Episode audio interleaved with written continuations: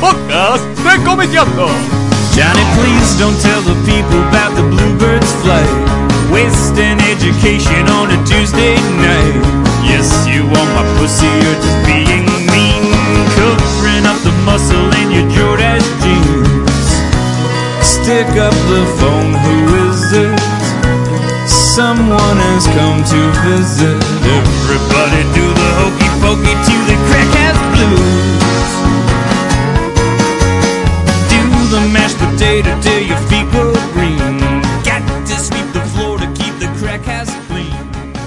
Bienvenidos al podcast número 59 de Comiqueando. Eh, bueno, estamos grabando el segundo podcast al hilo, ya lo dije en el, en el podcast anterior. Eh, estamos bueno con Andrés Acorsi, con Diego Acorsi. Hola, ¿qué tal? Buenas. Y el podcast de hoy se lo vamos a dedicar acá al invitado, a Luciano Saracino. ¿Qué Bien- tal? ¿Cómo va? ¿Todo bien? Bienvenido Pero, un a este placer. humilde espacio. Eh, bueno, el, bueno, el primer invitado del año. El primer invitado del año. Qué honor, ¿eh? Sí. Ah, Esto va a salir en marzo, más o menos. ¿no? Aproximadamente. Gente, Claro. E- Este es uno de los podcast challengers of the unknown. Ya, ya estamos muertos, pero volvemos. Así Nuestra de cuenta, voz Lucio, que estamos en marzo. ¿entendés? No es tu cumpleaños no es mañana, ¿eh? fue hace un mes y pico. entonces- Posiblemente ya está en París entonces. Claro, qué Eh, bueno. Lo hago desde París. Transmitimos desde París en exclusiva con Luciano Saracino. Bueno, la primera parte de este podcast era hablar, bueno, sobre, sobre tu carrera, sobre tus inicios, sobre tus trabajos más emblemáticos, eh, como guionista, cuáles fueron, bueno, empezando del principio, tus primeros pasos, en qué momento empieza como a surgir la inquietud, el, el- el- el deseo vocacional de dedicarse al guion. ¿Hay algo en tu familia? O sea, la confección de tu familia, ¿hay alguien artista? Contanos desde el bien en el principio. Sí, mira, en- en- en mi- yo, yo soy hijo de una familia de un empleado bancario y de una docente. Eh, empleado bancario y docente de aquella época en donde había mucha revista en las casas de clase media, ¿no? O sea, eh, mi viejo compraba la Satiricón, la Mengano, la Chaupinela, eh, la, Hor- la Hortensia. Por algún motivo que, que- que, que sucedía en esa época, se leía mucho, ¿no? Entonces era la revista Humor, que tenía historietas, pero también tenía un montón de notas de, todo tipo. Entonces era gente con, con compromiso político, ¿no? Perseguidos políticos. En mi casa, eh, bueno, hay mucha historia de, de desaparecidos, muchas fotos que había que preguntar quiénes eran porque ya no estaban. Eh, esa clase media laburante que tenía eh, todavía una, una postura. Y mi viejo era un lector de historietas concreto, de pibe, eh, leía todo lo que, lo que salía. Por ejemplo, eh, La Hora Cero, mi hijo tiene toda la colección completa de las Hora Cero, encuadernadas, y yo a los 5 o 6 años empiezo a leer eso. Lo primero que yo leí en mi vida fue eh, a Oestergel. Oestergel, pero no el Oestergel solamente del Eternauta. Leía La Hora Cero como la leía mi viejo cuando era pibe. O sea, leía Randall the Killer, dibujado por, por Del Castillo, leía a Cayena, leía a Nahuel Barros, y también leía el Eternauta. Para, historieta infantil, ¿la descubriste después que a esta? Después, después llegó el anteojito. Después llegó el anteojito con las cosas que publicaba Kika Alcatena, con, con bueno, eh, Coco y Cilindrina, Floripí, la, la, la brujadita, eh, Pelopincho y Cachirula. Pero previamente, yo cuando empiezo a leer, lo primero que leo, yo tuve una enfermedad que estuve seis meses en la cama y ahí eh, aprendo a leer muy, muy de chiquito. A los, a los cinco años ya, ya leía. Y lo que leía era Lleno Solitario, todas las mexicanas, que, que tenía mi viejo, con fotos en, en- en la portada, Red Rider, Jen Audrey, Audrey, Jen claro. Audrey, eh, eh, eh, Tex, no sé, bueno, era muy linda, y el Eternauta, que Era era muy linda. y, y eran pero miles y miles y miles, porque mi viejo tenía todo y todavía la- las tiene. Y el Eternauta o, o la Hora Cero no me la dejaba leer solo. Entonces lo que hacía era, me ponía upa y cuando yo terminaba la hoja, me pasaba él las hojas para que yo no se las rompiese, porque él ya consideraba que eran un tesoro. ¿no? Calculemos que eran revistas del 57, ya en los primeros 80, ya amarillitas, pero perfectamente cuidadas. Yo sabía que había ahí algo interesante, sabía que había ahí un, un- un tesoro, sabía que me estaban contando una historia buena. El tema está que de ahí a darme cuenta que eso puede ser un oficio, pasan décadas. Y en esas décadas sí aparece, por supuesto, el anteojito, la UMI, porque en mi casa se compraba la, la UMI. Eh, no tuve acceso demasiado a la Villiquen, pero sí a- había una que se llama Fénix. Bueno, empezaban a aparecer ciertas revistas. En mi casa se compraba más la Scorpio que el Tony, hasta que aparece la Fierro y directamente se compraba la Fierro. Entonces mi camino fue básicamente eh, Oestergel completo. Oestergel fue el abracero de punta a punta, desde el primer número hasta que cierra el abracero. Y, mm, y todas las, las apaisadas, Lupin, Afanancio, Capicúa, Patrusú, Patrucito, García Ferré. García Ferré, eh, Anteojito, eh, entonces sí, los anteojitos de antifaz que salían. Y tenía, a ver, me gustaban las historietas, las recortaba de las revistas infantiles y me hacía mis libritos para, para tenerlas. Las hacía mierda hoy en día, me siento un poco de, de lástima, pero de pibe hace esas cosas. Em, em, Superhéroes poco, por lo que Superhéroes pocos, superhéroes llegaron eh, de las mexicanas en el Parque Rivadavia cuando ya tuve posiblemente 10, 11 años, que me llevaba mi viejo a comprarlas y comprarlas de Novaro. Pero lo que tenía Novaro era una cosa lindísima, era tremendo para esa época, pero para mí fue fundamental en el proceso de, de- de creación del autor, que era continuaban, y vos no conseguías el número siguiente. De, o sea, Batman se caía de un aerostático y Batman se moría, o sea, estaba cayendo y ese golpe puede ser fatal. Me acuerdo además la viñeta. Cuidado Batman, esa caída puede ser fatal. Entonces, ¿qué hacía yo? completaba la historieta.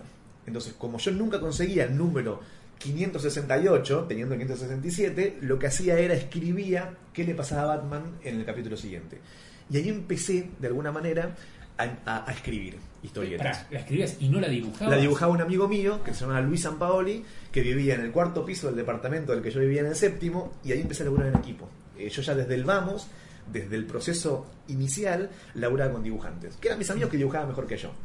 Eh, y nos juntamos a jugar a eso. Entonces él me las dibujaba, mi viejo después me las encuadernaba y hacíamos los libritos.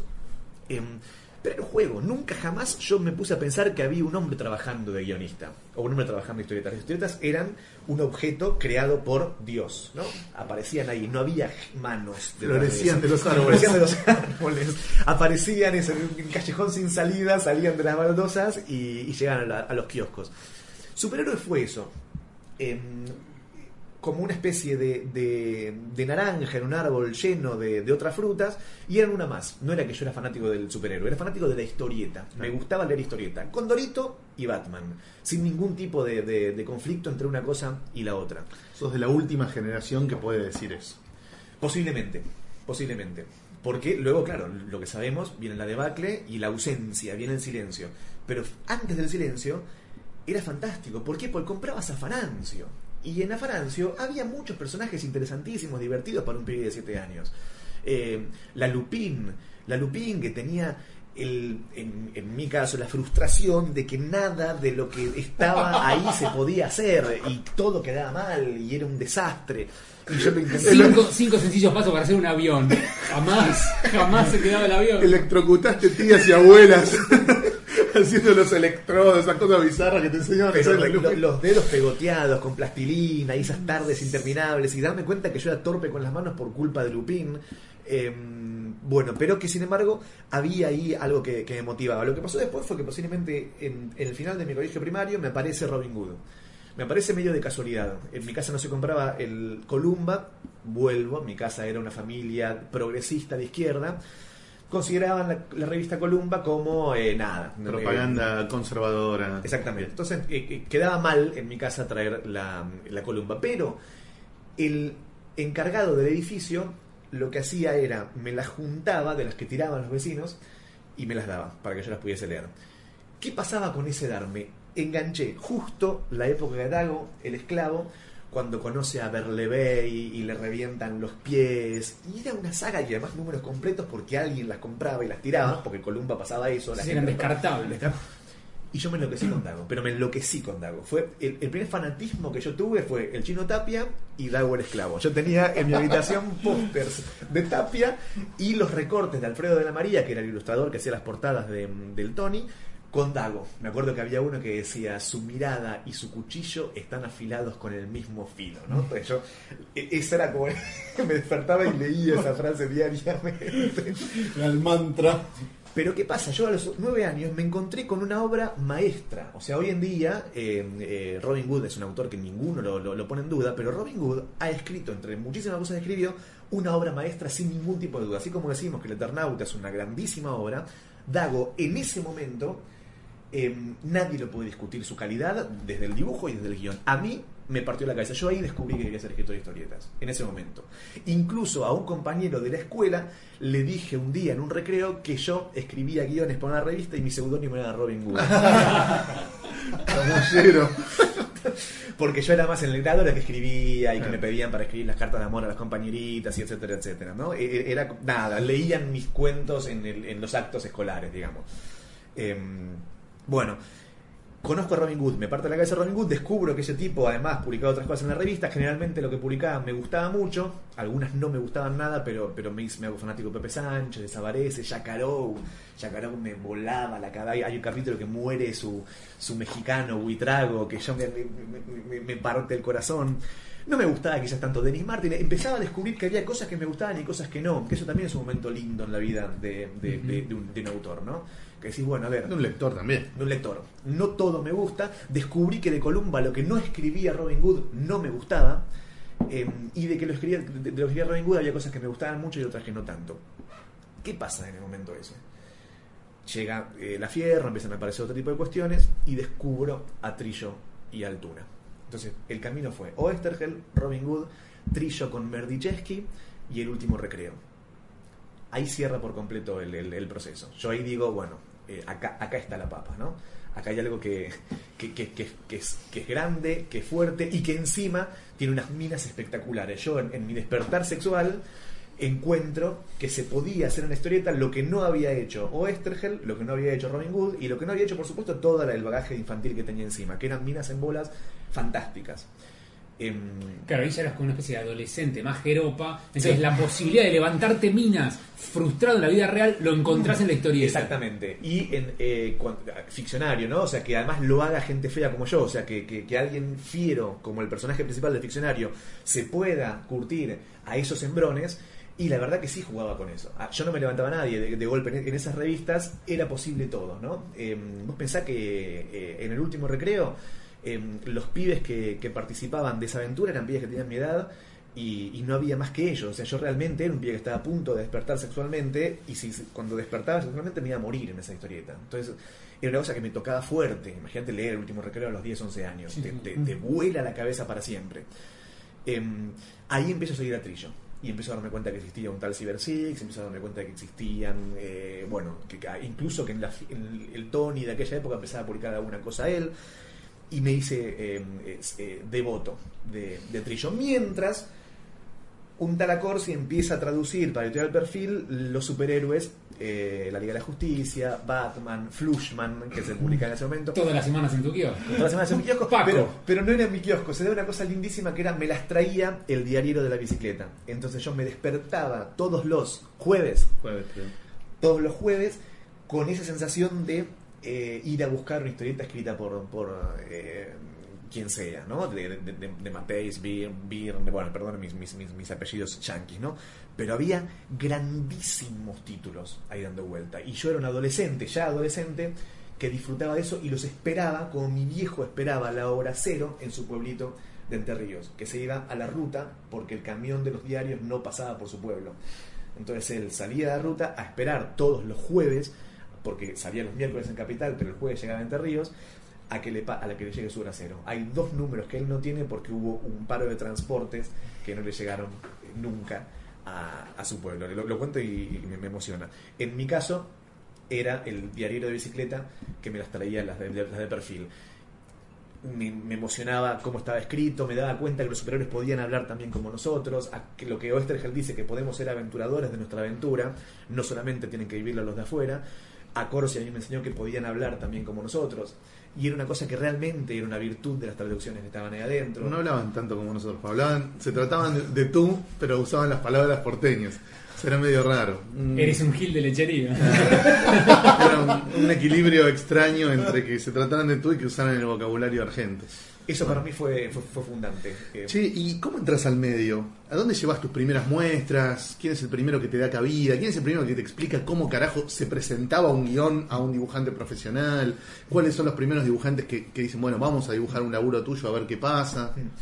Yo, yo lo, lo, lo que tengo es que yo tengo un, un recorrido raro, porque yo no, no pertenecí nunca a, a ninguno de los circuitos de, de la historieta, ¿no? No, y de hecho me pasa todavía hoy, no pertenezco a ningún lobby. Em, Nu- Nunca fuiste fancineroso, digamos. Nunca jamás. O sea, tenía mi, mi- mi revista en el colegio secundario, en esa revista hacía reportajes a figuras, en una me acuerdo que le hizo un reportaje a Copani, Lo- un tío de un compañero tenía una revista de cumbia, eh, le gusta el reportaje, me lo compra y me pide si yo quiero trabajar a los 16 años en esta revista de cumbia. Eh, El otro día caminando por la calle me di cuenta, hace 20 años que yo cobro de escribir. Por escribir. Hace 20 años que trabajo de escritor. Decías que bueno, una de las cosas que, que claramente te distingue del resto de los que hoy son grosos es que la gran mayoría de los que hoy son grosos fue, militaron en el under de los 90. Vos decís que bueno, que no venís de ese palo. ¿Lo conocías, lo consumías? ¿Alguna vez compraste eh, revistas de la productora, fanzines de Gustavo Sala, Catzole? Todas, todas Sí. porque, porque lo que salía, lo que llegaba a kioscos lo compraba. Posiblemente no fanzines, más fanzine del, del, del ambiente under, pero sí compraba, por supuesto. La productora las tenía todas y me parecían encantadoras. Les escribía mails a veces para, para, para, para decir lo que, como lector lo que me parecían las cosas que publicaba. Eh, ahí conozco un tal Dante Ginebra como, como ilustrador, lo conozco a Jo, que empiezan a aparecer. Había una que llamaba eh, Perfecto, era muy Excelente. linda historieta. Pero ¿cómo pasás de lector a escritor? Estábamos en la revista de Cumbia. Estaba en esta cumbia y empiezo, empiezo a trabajar de, de- de escritor y de entrevistador de grupos de cumbia. Estamos en la época de Comanche, estamos en la época de Roberto Edgar de Volcán, Malacate. Año 96. por Año, no- sí, año 96, o sea, eh, 94, del 94 al 98. La ventanita de mi amor se La de bueno, todos esos yo los- los entrevisté varias veces y los fines de semana iba a, los- a los boliches a vivir una vida que era interesantísima porque... em, A tomar mezcladito y bailar a cumbia. tomar mezcladito, eh, ahí sí, o sea, acceder a un, a un ambiente de chicas y, y yo viajaba en Traffic con los grupos, con lo cual tenía todo, todo una, una especie de, de halo alrededor que era interesantísimo. Pero luego, Es una, una versión cumbianchera de Almost Famous, ¿viste? exactamente, exactamente. Puede ser una película linda. Pero ¿eh? llegar, por ejemplo, a vivir en la casa de la Mona Jiménez una semana, eh, conviviendo con la Mona Jiménez durante en Córdoba. eh, Viviendo pero- con los famosos. Viviendo con los famosos, pero además eso, darte cuenta que la Mona, de eso, los famosos de, de ese nivel, son lo más grosso que puede haber en el mundo, ¿no? O sea, de, de que te invitan a su casa y quedate acá, y quedate una semana, y en esa semana, eso es un libro, ahí Claro. tenés un libro. Bueno, em, pero luego yo tenía centros culturales, eh, eh, trabajo en un centro cultural, en el colectivo, donde hacíamos reportajes eh, de, de poesía, nos juntábamos con el under de la otra, bueno, entonces yo venía de la cumbia y salía de la cumbia, salía de Fantástico y me iba a leer poemas de Baudelaire, en- en- eh, mientras se tocaban eh, atrás mío, orquestas tocando, y, y era otro tipo de chicas, era otro tipo de ambiente. Y a mí eso me encantaba, de no pertenecer a ningún lado, ¿no? Entonces yo eh, me manejaba bien en el ambiente del- del- del- del poeta maldito y manejaba bien en el ambiente del cumbianchero borracho, ¿no? Las dos cosas me, me- me- me caían espectaculares.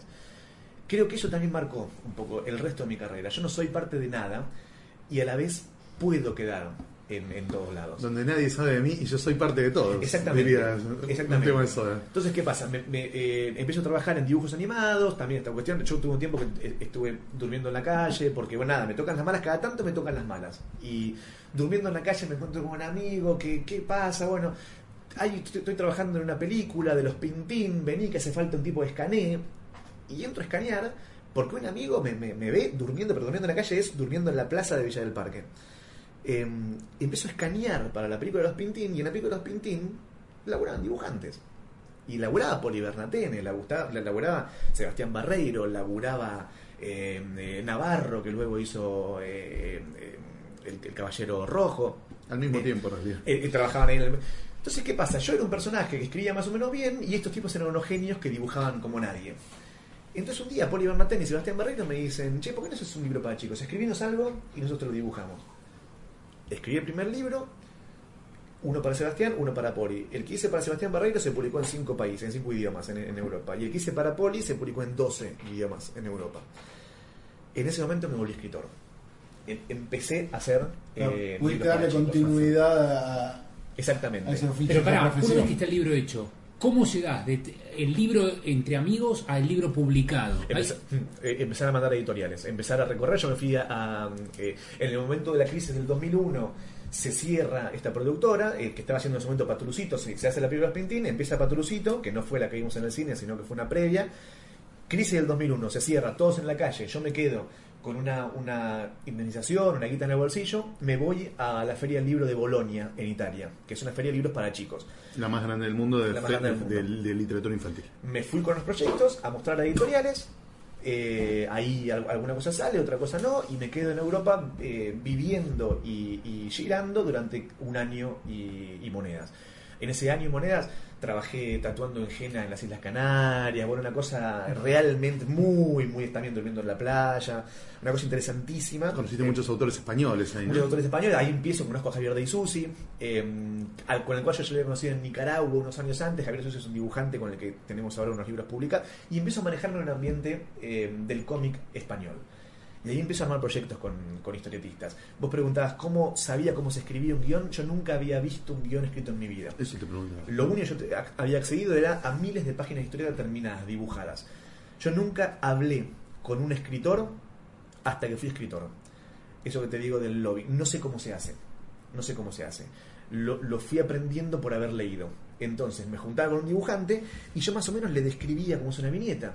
Eh, ahora, veo un guion de Diego Greenbaum, veo un guion de Robin Hood, veo un guion de Trillo. Son diferentes a los míos. Yo no escribo así. ¿Por qué? Porque yo nunca fui a, a- a que me enseñen a escribir. Escribo porque lo tengo en la cabeza, ¿no? Como uno ve películas. Ves películas y sabes más o menos lo que es un, un, pero tus primeros dibujantes te habrán guiado medianamente. Eh, poneme en este cuadro que tengo que ver, dónde va el diálogo, algo. No, no, tuve mucha suerte. Ejemplo, Eh, Robin, que nunca había hecho un guion, lo agarró en Lucho Libre y le dijo, mira, el guion es así, acá tenemos el cuadro y más o menos qué se ve. Acá va el texto, acá va eh, qué- cómo reacciona, ¿entendés? Como que Lucho le dio la, la mínima básica como para que una idea en la cabeza se pueda convertir en un guion inmediatamente formal. Son formales porque la verdad que vos los lees y los entendés inmediatamente, pero lo que pasa es que yo le dejo también mucha libertad al, al, dibujante, ¿no? O sea, a ver, por ejemplo, una en Corina y el Pistolero, que es una historieta que se publicó en España y la dibuja eh, Infame, un dibujante español. En una parte hay una, una escena que está el pistolero en un arroyo mirando, no sé, y de- aparece ella bañándose. Yo lo que le hice fue, le pongo un link de Isabel Sarli, de las escenas de Isabel Sarli bañándose y siendo observada, y le digo, la imagen tiene que ser más o menos como esta, ¿no? Em, y le mando un link de... de- Es un guion hipertextual. Siempre lo hago, ¿eh? Siempre. Eh, coloco esto. O sea, eh, ella se da vuelta y me tiene que enamorar por completo, como acá. Entonces le mando una escena de una, de una película donde ella se da vuelta y me enamora por completo. Eh, ¿Y qué hace el dibujante? Primero Lo la era- paja. ¿Eh? Primero la paz. Siempre, siempre. Es fundamental. Me agradece. Me, me agradece un poco cansado. Disculpe el pulso tembloroso.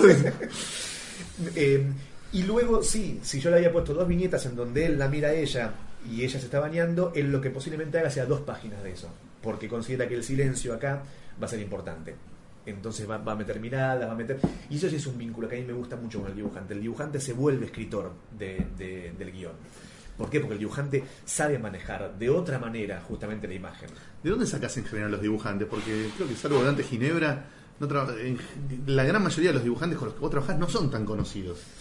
Em, Pegaste dibujantes muy buenos que no estaban en el mapa. Por ejemplo, bueno, el, el caso más claro es el libro de, de Horacio Quiroga, Amor, Locura y Muerte. donde tenés 16 dibujantes, de los cuales el único que era realmente muy conocido en el palo de la historieta era Dante. El resto eran muy buenos, pero que por ahí venían de otros palos. ¿Cómo, cómo reclutás? Pero fíjate que de ahí después fueron saliendo algunos que después fueron, fueron Sí, claro. autores. ¿eh? Pero aparecieron de, de la mano tuya en un libro lleno de gente que estaba por debajo del radar. ¿Cómo, de- cómo cultivaste esa granjita de, de talentos inusuales, si se quiere? Porque lo que volvemos al principio, soy admirador de la historieta.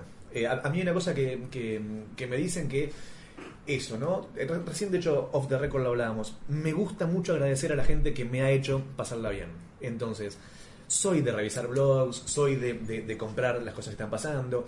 Entonces, quizás en alguno de estos blogs veo un trazo que, que me gustó entre todo el estilo que tenés. Este dibujo me partió la cabeza. Te escribo para comentártelo y ahí empezás un vínculo. Empiezas un vínculo. Y en ese vínculo a veces sale una historieta, a veces no sale nada, pero, pero no es que vas reclutando, te vas, te vas, eh, eh, eh, vas compartiendo experiencias. y esta relación con los dibujantes, Lucho, eh, ¿en algún momento lo lograste a través de ir a las convenciones grandes que se hicieron a fines de los 90? ¿Eras de ir? Iba como público, iba a comprar, eh, eh, no a conocer. Yo te digo, a ver, por ejemplo, voy a contar una historia muy linda. Eh, yo estuve en Angoulême en el año 2005, vendiendo, que lo, lo- lo que luego fue King Cop. Se, se- se vendió King Cop en, en una editorial francesa y cada uno teníamos la carpeta con lo que íbamos a vender. Entonces vivíamos en una, en una, una pensión. Yo tenía para vender el King Cop, eh, Javier de Isusi tenía para vender los días que jugaba sin tierra y había un flaco durmiendo en la pieza de al lado que tenía para vender una historieta que era sobre eh, el Alzheimer. El flaco se llamaba Paco Roca y la historieta se llamaba Arrugas. Paco Roca trabajaba de asistente de otra gente. Estábamos hablando en Angulem, Paco Roca, Javier de Isusi, la que era mi pareja y yo, y se acerca un viejito y dice, ¿usted es Paco Roca? Así, bueno, acabamos de, ver su carpeta, eh, la quisiéramos publicar. dice, ¿no?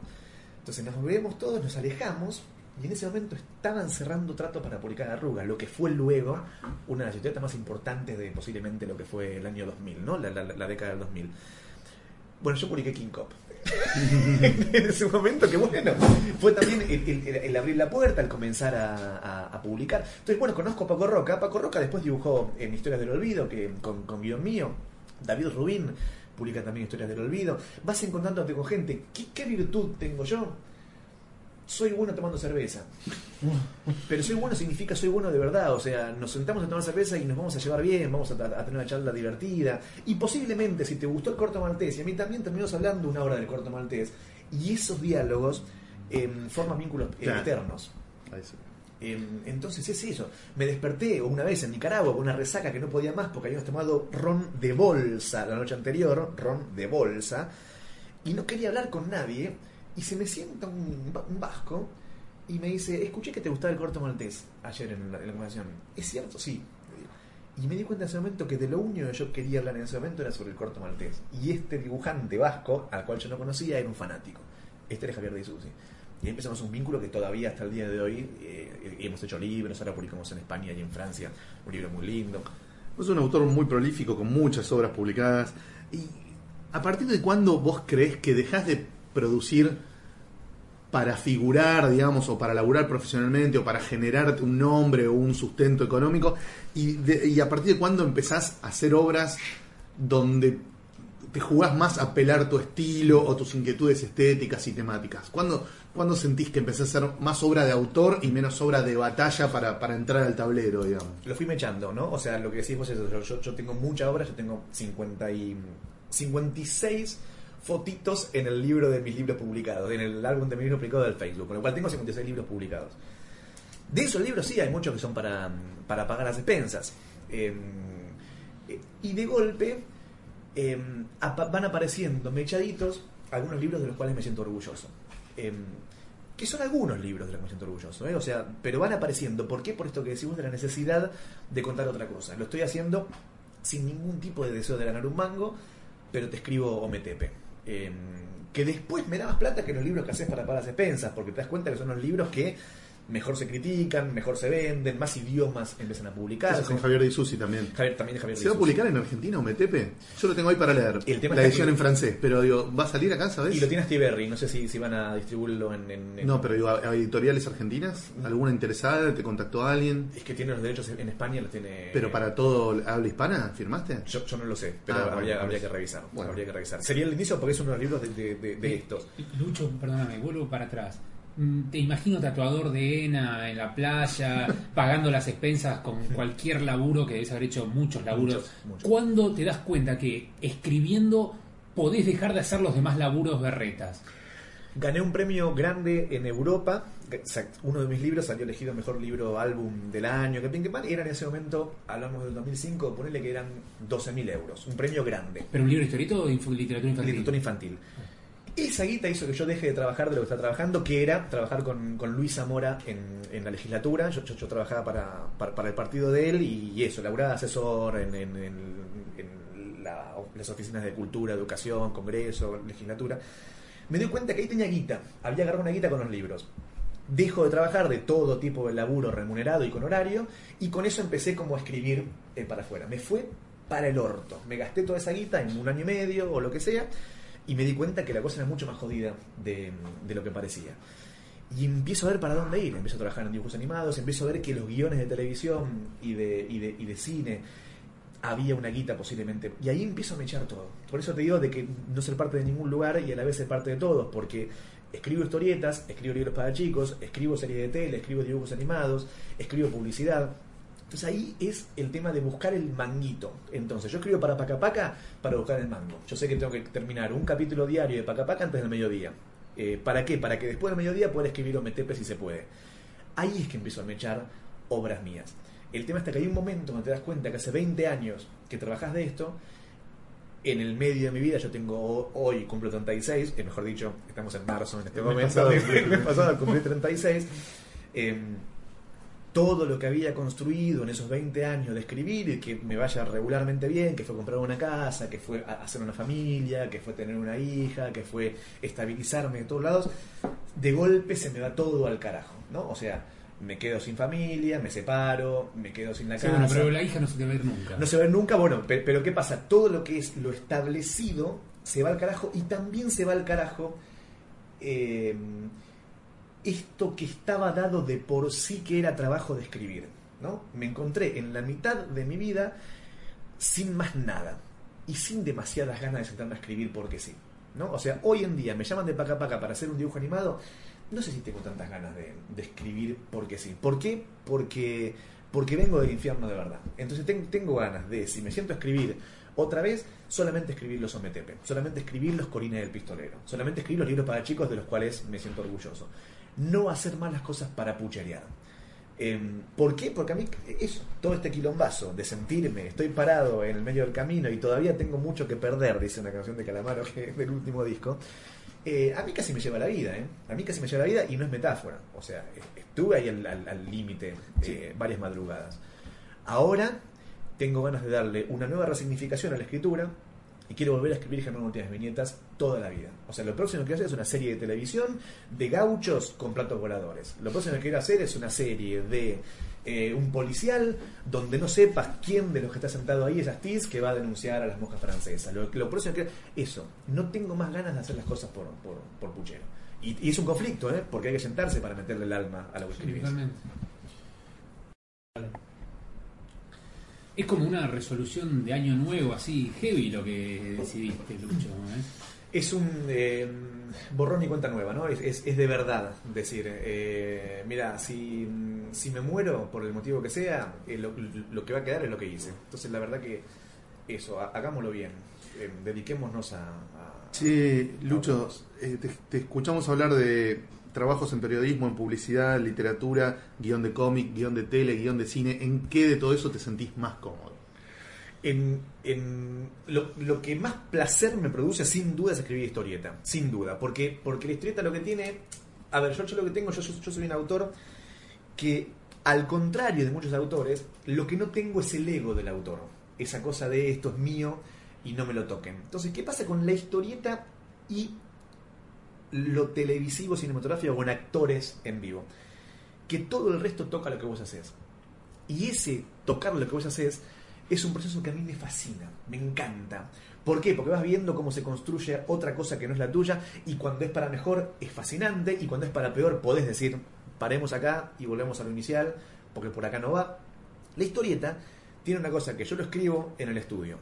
Se lo manda un dibujante. El dibujante lo reelabora, me manda otra cosa que ya no era lo que yo había escrito, pero que tiene el alma se va formando, yo lo que digo es una tercer cabeza, que no es ni la cabeza del dibujante ni mi cabeza, que es otra cosa que eh, es totalmente externa. Pero a la vez tiene algo que no tiene ni el cine ni la televisión, que es que el lector termina de escribirlo. ¿Qué significa eso? El lector decide cuándo pasa a la siguiente viñeta y si quiere quedarse 10 minutos viendo detalles de esta viñeta, yo no lo puedo manejar como narrador. Entonces, me quita por completo el manejo del tiempo, del timing, y le da a la vez una nueva lectura. Si quiere de golpe, y no pasa con la literatura eh, en prosa, no pasa, o sea, vos vas leyendo, sí te puedes quedar pensando en una frase que escribió tal autor, pero más que más la velocidad es la tuya, la que vas imprimiendo y vas leyendo. Ahora, ese hecho mágico que tiene la historieta de meter en la última viñeta de la página impar una, una viñeta que sea llave para que pase la página, eso para mí Llave o anzuelo. llave o anzuelo. Claro. O sea, vos vas a poner acá la cara de la mina sorprendida. Claro. Vas a poner acá la mano que está por abrir la puerta. Vas a poner acá el, justamente el anzuelo o la llave. Ese mover la página, ese hecho inexplicable que es un lector que no tiene nada que hacer ahí, toma la acción de mover la página y seguir tu historia, eso me parece absolutamente mágico. En el cine es muy difícil que algo te haga levantarte e irte. Vos la vas a ver completa. En la televisión, bueno, estás interrumpido, certamente. Zapping, Este es a un morir. zapping. En el libro, vos tenés que tomar una actitud física. Pasás una hoja. No Activa. Totalmente activa. Totalmente activa. Bueno, eh, Scott McCloud en Understanding Comics dice que si en un cuadro hay un tipo bajando un hacha y en el otro una mina gritando, el lector es el cómplice que le pega el hachazo a la mina, porque el dibujante no lo dibujó. No lo dibujó. Eso pasa en la cabeza del lector, o sea que el lector es el que mata a la mina. Eso es es buenísimo. fascinante. Eso solo en la historieta pasa. Hay todo un juego de miradas, un nivel de complicidad, hay, hay- hay una invitación al lector a tomar parte del asunto. Eh, es realmente, por eso, o sea, me siento muy cómodo en la historieta. Por esto que te digo de que es un proceso elaborativo en donde no, no estoy solo. Entonces, me siento acompañado, soy un tipo al que le gusta la compañía, no soy un autor de los que se encierran a escribir, me gusta mucho juntarme con amigos, me gusta mucho salir a la calle para que se me ocurran ideas, se me ocurren muchas ideas cuando viajo, viajo mucho, ¿Cómo, cómo equilibras esta, esta disciplina que hace falta para producir en, en esta cantidad con este factor cuelgue, digamos, de me encanta tomar cerveza con los amigos, viajar, boludear? ¿Cómo, Eh, cómo equilibras disciplina versus cuelgue, que, que suele ser un, un punto jodido la vida del guionista y del dibujante también? dos leyes fundamentales. Tengo un on-off muy concreto, o sea, estoy escribiendo, estoy escribiendo, y ahí no tengo teléfono, no tengo televisión. El Facebook, vos sabés que sí es una cosa que medio Una adicción jodida. así, porque lo tenés abierto y vas viendo, es, es- es una cagada. Pero tengo un on-off bien directo. Escribo y escribo. Y ahí soy eh, concreto, ¿no? Acá, acá no, no, no me jode nadie. Y no me abro la primera cerveza antes de las 8 o 9 de la noche. Eso lo tengo como algo concreto. Eh, porque sé que ya abrí la birra y empecé a, boludear. Empecé a escribir cualquier cosa, empiezo a ir para cualquier lado. Eh, ahora, cuando me abro la birra, no soy más escritor. Yo tengo mis amigos que vienen a casa, no, no, no tienen ni idea de los libros que tengo. Mis libros están en mi estudio. En la biblioteca de mi casa no hay un solo libro mío y no se habla de literatura más allá del, de, de- del exterior a mí. O sea, te cuento el último Stephen King que me encantó. Ahora, ¿qué estás escribiendo? Y no me jodas mucho. Estamos tomando una cerveza. Eh, hablemos después. Hablemos de chicas, hablemos de política. Ahora después hablemos vamos a hablar de lo que estás escribiendo ahora. Pero estamos en un contexto en donde no estamos en el asunto ahora. Viene un amigo mío y, y miremos Independiente, que tiene que jugar contra mi almirante Brown y a ver cómo me río si, si, si no le ganan. Eh, ¿Por qué? Porque es jodido salir de, de- de su universo. Entonces, cuando salgo, me gusta mucho hablar con amigos que no tienen nada que ver con el palo. Nada que ver y que no saben eh, que yo publico libros o qué último libro publiqué o lo que, que me llamen del bar. El otro día ganamos un premio AFSCA y salí a agradecer, bueno, salió- se publicó por televisión y estaba un amigo mío en un bar viéndome porque estaban pasándolo sin sonido y me llamó para decirme, ¿sabes la cantidad de minas que vas a ganar ahora? Eh, eso era lo que me importaba, ¿no? O sea, le- no me dijo felicitaciones, le importaba un huevo Germán Última Vinieta. Y ni se ocurrió decirte, che, quiero verlo. No, no, no, no lo vio, no lo vio nunca, pero, pero lo importante era esto otro. Eh, bueno, eso, eso por un lado. Volvemos a lo que me produce placer, lo, televisivo. ¿Qué pasa con lo televisivo? Es el dibujante multiplicado por mil, porque tenés 10 actores interpretando tus, tus palabras, tenés directores que a la vez le dieron una mirada nueva a tus palabras, tenés todo un equipo gigante alrededor de tus palabras. Eso para mí es genial y siempre cuento la misma historia.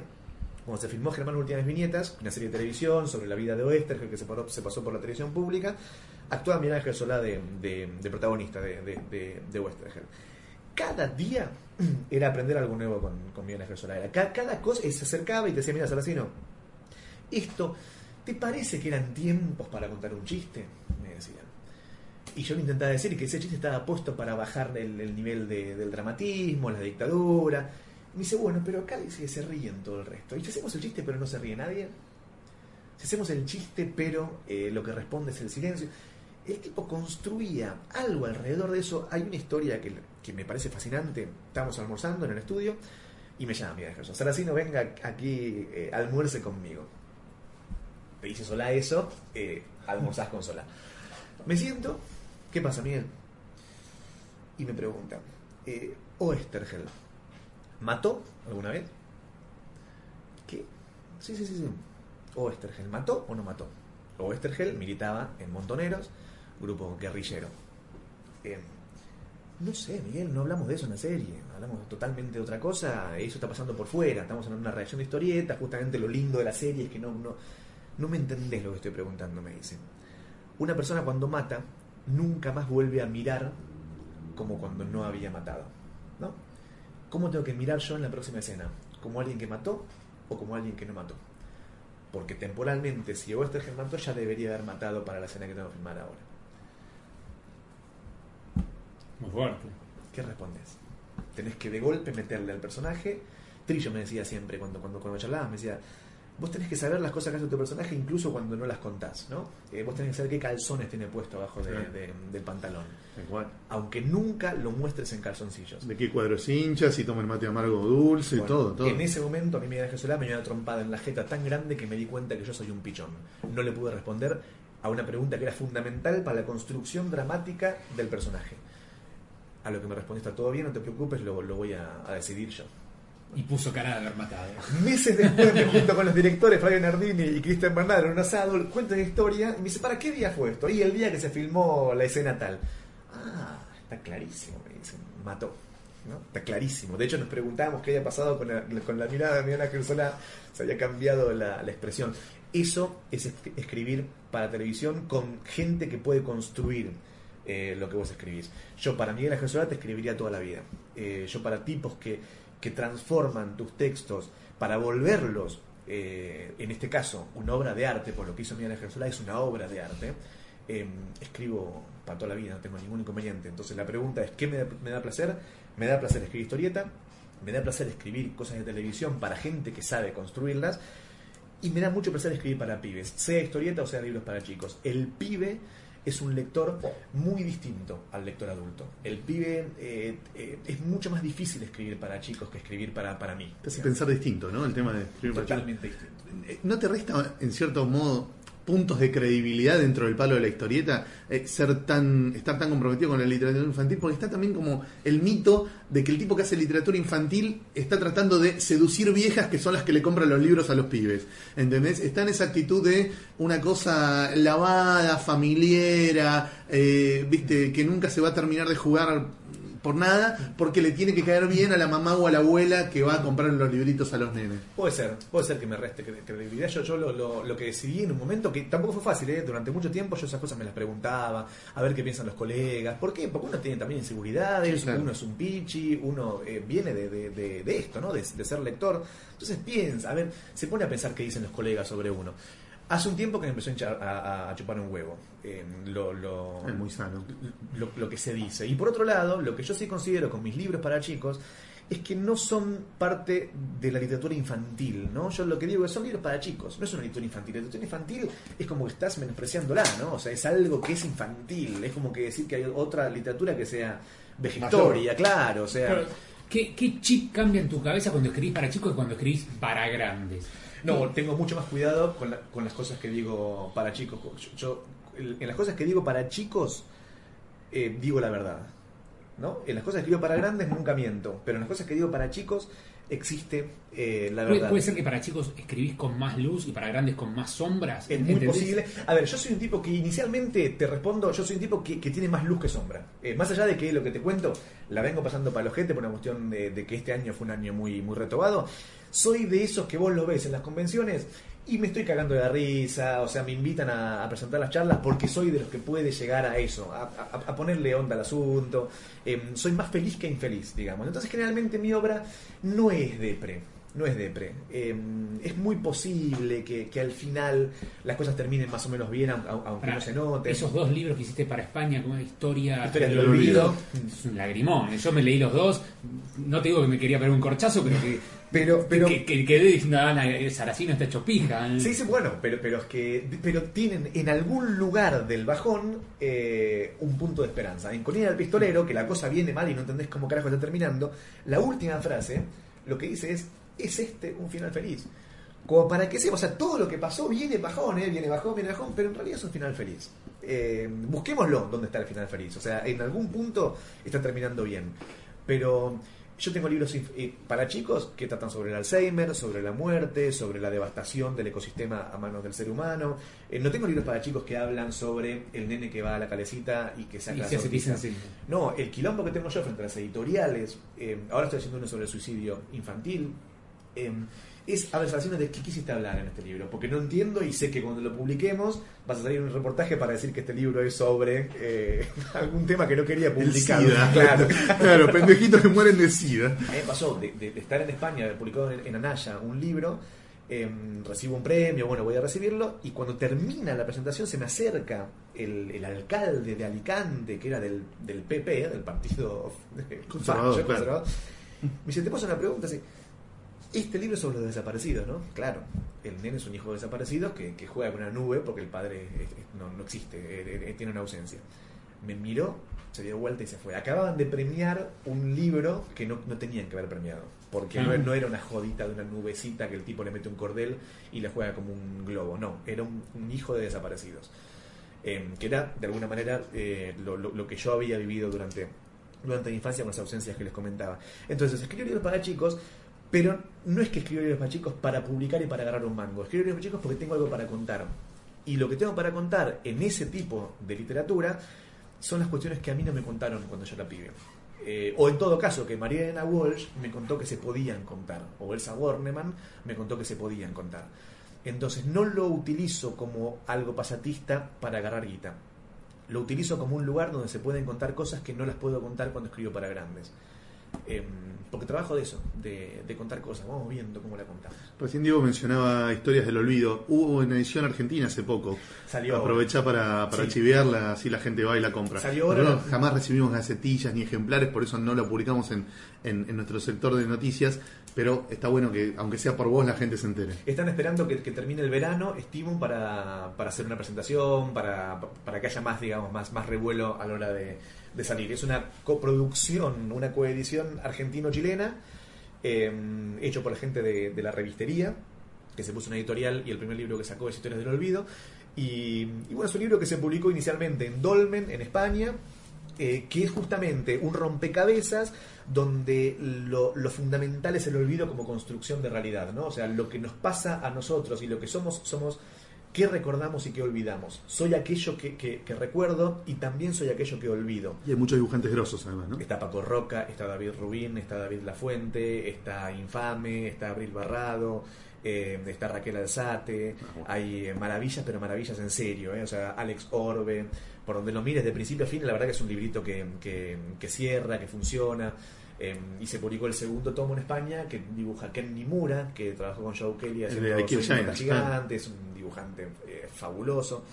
Eh, Entonces, bueno, es una saga, un Sandman, pero en vez de trabajar con sueños, trabaja con, con olvidos y recuerdos, ¿no? Es, es quien, quien gestiona todo este universo. ¿Qué estás haciendo ahora? Enumerame los laburos que estás haciendo hoy, eh, marzo de 2014. Hoy estoy haciendo una adaptación de para historieta de Herbert West, reanimador, de Lovecraft, para publicar en Chile, que me, me pidieron un proyecto muy lindo. Con dibujo de. Con dibujo de un dibujante chileno Ah. que est- están ahí cerrando el- en este momento, pues estoy varios buenos, el, ¿eh? el guion muy bueno, la verdad que, me sorprendió. Estuve invitado a la Feria del Libro de Chile ahora y me sorprendió el nivel de, de- de- dibujantes, la calidad de los libros. Tremenda dibujante tiene cine. Eh, así que bueno, me, me- me propusieron hacer esto, dije que sí inmediatamente, además soy admirador de Lovecraft, me gusta el terror, soy, soy, eh, me gustan las historias buenas. Y el terror tiene esto, que todavía sigue siendo una casa de buenas historias. Eh, se puede contar algo en concreto. Así que estoy ahora mismo, hoy a la mañana, de hecho estuve trabajando con Lovecraft y estoy adaptando para chicos El hombre que fue jueves de Chesterton Qué lindo. que es una novela Hermoso. fantástica que el otro día estaba la, la, la, la durante el verano y digo, esto lo hace para pibes y es una historia buenísima, ¿no? Llena de intrigas y, y de, de entredichos y de gente que se De oculta identidades cosas, volátiles. identidades volátiles. Muy bueno. Entonces, sacale toda la cuestión pesada que le De mete la Chesterton, política, de la claro. política, el anarquismo, lo que está diciendo, y dejarle la aventura Queda buenísimo. Queda buenísimo. O sea, básicamente una historia de un grupo de anarquistas que son todos policías infiltrados. Eh, no existe el mal, el mal inclusive son los buenos, ¿no? Y que tienen que ir a matar al zar, o sea, y los que están yendo a matarlo son canas. Eh, entonces, que, sean fueron convocados por la policía misma para, bueno, eh, eso, eh, me lo puse a investigar, bueno, es una novelita para chicos fantástica, entonces bueno, estoy reescribiéndola para, pa- para sea para chicos. Eso hoy. Estás haciendo también historietas para Telam con el Catena, ¿puede ser? Con Alcatena estamos haciendo Artus el Viajero, sale todas las semanas, todos los sábados en el portal de noticias De historietas argentinas. Historietas De argentinas. La verdad que eso es un- acá es una tira. Sí. O sea que no hay mucho espacio para que eh, Quique cambie tu guion. ¿Cuánto de formal es el guion que le das a Quique de la, cada tira? ¿Le pones cuadro 1, cuadro 2, cuadro 3? Sí, sí, sí, Ah, sí. acá Es- sí. Es, que eso, no, eso lo hago siempre yo. El tema está que generalmente los cuadros, cuadro 1, cuadro 2, cuadro 3, página 1, página 2, son más que nada guías para mí. para no irme al carajo, para contarlo, para así mantener esto que te decíamos de la última viñeta de la página impar. O Sí, sea, sí, sí, yo me voy guiando. Luego, en ese guion que yo mando, donde sí están discriminadas las viñetas, donde te digo lo que está pasando en esa viñeta y te describo, por supuesto, el diálogo, los dibujantes tienen una libertad para moverse. En esto no, al Claro, cardenal le mando la tira es muy, muy, muy siete limitada. viñetas, sí, sí, porque son, son es doble tira, ¿no? Con lo cual pueden ser seis o siete viñetas. Y se dibujan seis o siete viñetas con lo que yo le describo. La diferencia que hay entre un guion mío y un guion, por ejemplo, de eh, Alan Moore, es que, además de que, por supuesto, está hablando de, de- del modo de escribirlo y no de la calidad en la que se escribe, es que Alan Moore va a ser mucho más descriptivo respecto del dibujo. Yo lo que claro. te digo es, eh, ella lo mira a él, eh, eso, te, te- te- te escribo un brevísimo eh, eh, desarrollo del, del dibujo.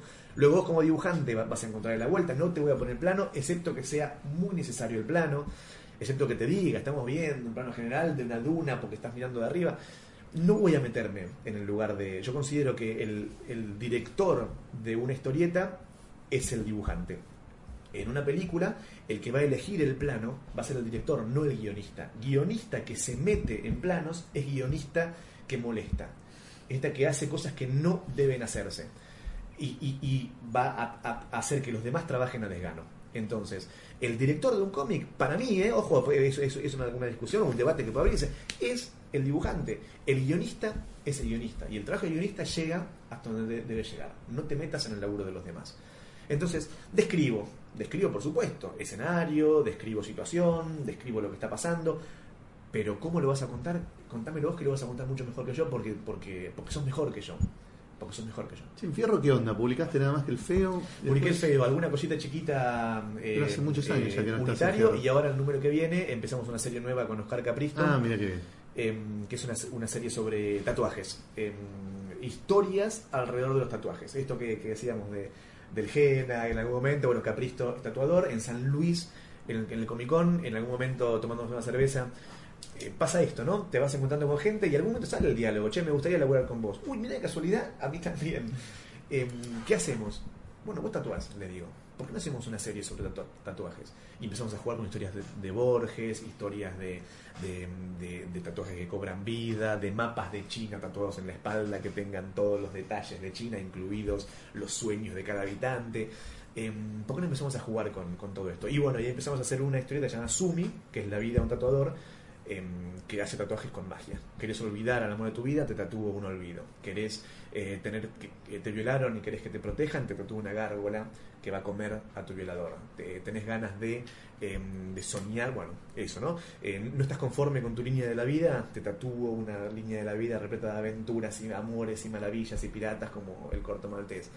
Em, bueno, en eso estamos con Capristo ahora, Muy para la fierro. Última. Sí, sí. perdón, perdón, me vuelvo un cachito para atrás que decías, me gustan las, buenas historias de terror. Sí, sí. Explícame tus historias de zombies. Eh, el zombie tiene toda una cuestión que es apasionante, por mil motivos, partiendo del lugar político. El, el zombie ha sido, a diferencia del vampiro, de la momia, del fantasma, del, monstruo de la laguna, y etcétera, un lugar donde los directores han elegido para, para manifestarse políticamente. Y me refiero a los George Romero, a los Dante, esta cosa voraz que tiene el zombie, esta cosa de eh, popular, ¿no? O sea, el vampiro es un conde individual que se viste. Es la elite. Es la El elite. Y el zombie es el pueblo. Entonces, desde ese lugar, el zombie es el pobre, el zombie, el zombie es el sistema que te está rodeando, vos tenés que cuidarte de ellos, te va a morder, te va a contagiar. Em, ¿De dónde te come el zombie? Te come desde las tripas, em, te come el cerebro, te come la cabeza, ¿no? Y ese em, lugar casi político, interesante, los zombies ha, dado- ha dado lugar a un montón de historias buenísimas. Em, yo tengo dos libros sobre zombies, un libro que es sobre cine de zombies exclusivamente, que es básicamente la historia del cine zombie eh, y a través de las décadas, qué significó el zombie para el macartismo, qué, qué significó el zombie para la década del 30 y 40, de Bela Lugosi, etcétera, qué significa el zombie post 2001, Torres Gemelas. Entonces, cómo fue utilizado, porque el terror siempre fue utilizado para, para adoctrinarnos, ¿no? O sea, no, Jason no mata a cualquiera. Jason mata al negro en los primeros cinco minutos de la película. los promiscuos. A los promiscuos, a los que se drogan, a los que escuchan heavy metal, a los latinos. O sea, Jason va matando de una manera tremendamente sistemática. Eh, va a sobrevivir la rubiecita que representa los valores de la buena moral norteamericana. Inclusive va a matar al novio de esta rubiecita. ¿Por qué? Porque te dice que aunque haga la cosa bien podemos matarte, porque somos el sistema. Em, eso, el terror, además el terror para quién va, va para los adolescentes, me parece un lugar fascinante, De cómo han utilizado el cine, los medios de, comunicación para, para explicarnos cómo tenemos que vivir. Que eso en realidad es caperucita roja. No hables con extraños, eh, hacer lo que tenés que hacer, andar por el camino que tenés que ir, no te distraigas. Desde que existimos como cultura, los relatos nos han vuelto lo que somos, la Biblia, etcétera. Entonces, los zombies a mí me parecen, me parecen divertidos. Hoy, por supuesto, que están un poquito gastados y ya fue demasiado lo, lo que se ha hecho con los zombies, pero cada tanto me escribo alguna historia porque me, me ¿Y gustan. ¿Cómo es el tema de los zombies, Saracino y OVNI? Zombies asesinos y Sara Zombie. Sara Zombie.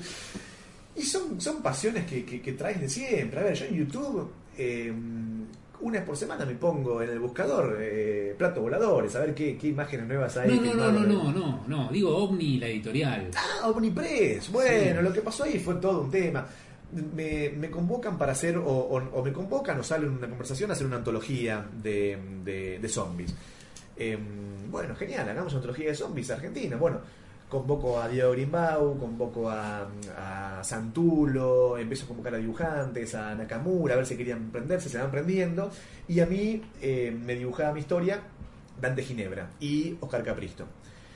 Em, básicamente lo que pasó fue llegan todos a la fecha de entrega, se arma el libro, mis dibujantes o los dibujantes que tenían que trabajar conmigo no llegaron a, entregar en la, fecha eh, de vida. Salió el libro sin mis historias. Un libro que estaba planteado de cero eh, para ser pensado, para sacar, para darme gusto yo de escribir historias de zombies, finalmente sale sin nada mío. Eh, y era una cagada, pues yo medio como que lo coordiné, estuve y agradecimientos a Lacino, Minga y ese tipo de cosas que, que, que sí me calenté durante un tiempito, pero son ¿Y las historietas de, Capristo y de Dante quedaron hechas? No, la, la de Capristo al final no, porque nos pusimos con esto nuevo de, de, de tatuaje y la de Dante sí, y es una absoluta maravilla lo que hizo Dante Ginebra en la historieta. O sea, nada, no llegamos con la fecha, me la manda de- después. Y cuando me la manda, digo, bueno, acá tenemos una maravilla, tenemos una joya. Veamos qué hacemos con esto, porque la verdad que es posiblemente lo mejor que escribí en mi vida. Y Dante se mandó un laburo que es eh, el gol de Maradona contra los ingleses. Entonces lo tenemos ahí y me empecé a pensar una historia en la que estas seis páginas o diez funcionan perfectamente. Así que estoy escribiendo ahora una novela gráfica donde en el medio o al final aparecen estas, estas páginas. O sea, que vuelven los zombies de Saracino. Bueno, lo que estoy haciendo es una, un libro sobre una casa embrujada, dibujado por diferentes dibujantes, desde la, la construcción de la casa hasta el fin del mundo, que es una familia que se refugia en esta casa con todos los zombies alrededor. Cada capítulo es un género de terror específico. Pasas por el Slayer, pasas por historia de fantasmas, pasas por la comedia, pasas por. O sea, en cada capítulo dibujado por un dibujante diferente, se trata un terror bien diferente. El último es el de los zombies. Muy interesante. Sí, se va a quedar lindo, creo que sí. Sí, última de mi parte y por ahí un- la más incómoda, digamos. Eh, cuando charlamos entre nosotros así de historieta, en, en- en encuentros, sobremesas, convenciones, así en privado, vos te revelás como un lector agudo, crítico, exigente, no jodido, pero, pero un tipo, digamos, que, que sabe qué le gusta, qué no le gusta y, que a la hora de criticar no, no, no se guarda nada. ¿No es medio contradictorio con esta imagen pública que tenés vos de el chabón copado, buena onda, que es amigo de todos y fan de todos? No, porque no soy fan de todos. Vos, si, si te puedes a pensar bien, si te puedes a pensar bien en. El otro día me dijeron, ¿sabes qué me molesta de vos? Me dijo una, una ilustradora. Que vos le decís genio a todo el mundo. Vos te, te acercás y le decís, ah, sos un genio, tal Vos cosa. actuás como si fueras fan de todos. Eh, si te puedes saber bien, en realidad me pasa, eh, la, la pregunta es buenísima y tiene una respuesta bien concreta. No es que sea fan de todos, soy fan de los que soy fan. El tema está que, posiblemente, desgraciadamente para esta imagen que estamos, soy fan de un montón, porque la verdad que me encantan las cosas que hace. Yo nunca voy a decirle, sos un genio, a alguien que me pareció una boñiga lo que ha hecho. No se lo voy a decir. ¿Qué pasa? El tema está que tampoco voy a decirle que es una mierda. ¿Por qué? Porque como yo laburo de esto, sé que hay laburo. Y yo también me he mandado muchísimos mocos en estos 55 libros que tengo publicados. Entonces, sé perfectamente que a mí tampoco me ha gustado que me hayan dicho en algún lugar que yo era un delincuente por haber publicado eh, tal basofia o lo que sea. ¿Por qué? Porque sigue siendo parte del laburo. La respuesta es, si te digo que tal historia que hiciste o tal dibujo que hiciste me gustó, es porque realmente me gustó. Entonces, ¿quedo complaciente? Capaz que sí, pero por otro lado, si hiciste algo que a mí me despertó una sonrisa, que a mí me despertó, eh, eh, no sé, lo que tenía que despertarme, y te encuentro por la calle, te lo voy a decir. No me lo voy a guardar. ¿Por qué? Porque lo que vuelvo antes, no soy un autor de los autores con ego. Si vos sos guionista como yo, y lo que hiciste me pareció buenísimo, cuando me encuentre con vos me voy a encargar de decírtelo. Y eso, eso eh, lo tengo, ni siquiera como una cuestión racional. Me sale así. Ah, vos sos tal. Mira, te quiero decir, leí el otro día tal libro tuyo. Me pareció espectacular. Ahora, lo que te digo y ahora te, te repregunto. Fíjate si se lo digo a todo el mundo eso. No, hay algunos autores a los cuales nunca voy a decirles que me gustó su laburo. ¿Por qué? Porque no me gusta su laburo. Entonces no voy a mentir. Si te digo que me gustó, me gustó. ¿Que me gustan un montón de cosas? Sí, me gustan un montón de cosas. Pero no soy cholulo, no soy chupamedias, de por sí. Bueno, ¿algo más chicos o vamos a un A tema? mí me gustó todo lo que dijo, estuvo muy bueno. ¿no? Compraste, compraste todo el combo. Muy bien. Bueno, vamos a un tema y después volvemos con el segundo bloque. Vamos. Bueno, muy bien, estamos en el, en el segundo bloque de este podcast. Andrés, ¿querías hacer una pregunta? No, no, estamos hablando un poco de historieta y de eh, nada, de lecturas y de cómo ves vos la, la historieta argentina actual, qué cosas de las que hay ahora te parecen eh, realmente emocionantes. Digo, sobre todo pudiendo comparar, que pocos de los lectores actuales lo pueden hacer, con la época clásica que, que- curtiste, ¿no? Tanto de los 50 como de los 80, que son dos muy buenas épocas de, de historieta argentina. Sí, dos buenas épocas y además dos, dos épocas totalmente diferentes desde un montón de lugares, eh, aquella y ¿no? O sea, sería imposible esto que te contaba yo de mi viejo en el 57, comprando la hora cero, pero además de la hora cero teniendo en el kiosco de revistas o teniendo eh, al mismo momento otras 50 publicaciones, la mayoría de ellas muy buenas, con, con, con- bueno, o, ellas hechas a los ponchazos, pero que había material para, para comprar, para consumir, eh, ventas que llegaban a los 200.000 ejemplares. Editoriales muy fuertes. En esa época todavía estaba, estaba Columba, estaba Quinterno, este, bueno, estaba Frontera, estaba Sí. Novaro que llega, ya empezaba a llegar. Y en los Exactamente. 50 tenías a Divito con Rico Tipo, que era un hitazo, Sí, claro. luego Abril y por supuesto luego la Urraca cuando, cuando suman y empiezan a aparecer autores nuevos, empiezan a aparecer eh, bocas de expendio donde cada uno podía llegar a sentirse cómodo. O sea, Trillo se sentía mucho más cómodo en la Urraca que en Columba. Eh, eh, Robin Hood se sentía mucho más cómodo en Columba que en la Urraca. O sea, había, había modos de contar y esos modos eran representados en editoriales que contaban, ¿no? O sea, y en un público. De lo de hoy, volviendo a lo de hoy, ¿qué, qué, qué- qué es lo que te llama la atención? Eh, hoy en día me parece que eso, ¿no? Como que la boca de expendio pasa por otros lugares. Hay dos lugares que son concretos, me parece a mí, que no soy un estudioso de, de- de- de lo comercial de la historieta, que son Internet por un lado, por supuesto, hay, hay muchas... eh, muchos, proyectos que nacen desde el Facebook, antes desde el blog, de hecho desde historietas reales a- que, que empezó, y posiblemente historietas reales haya sido el último gran boom de la historieta, ¿no? Si hacemos una línea que marque Hora Cero, eh, Quinterno, Columba, Urraca y quizás HR, eh, Cazador en el medio. Es Y, Urraca, sigue siendo Urraca. Sigue siendo Urraca. Y, y historietas reales. Es como que tenemos un, un- un corpus para estudiar la historieta argentina, cómo fue evolucionando, cambiando, cómo fueron los medios, cómo, cómo fue de hecho Y sobreviviendo. Gaturro, no te olvides.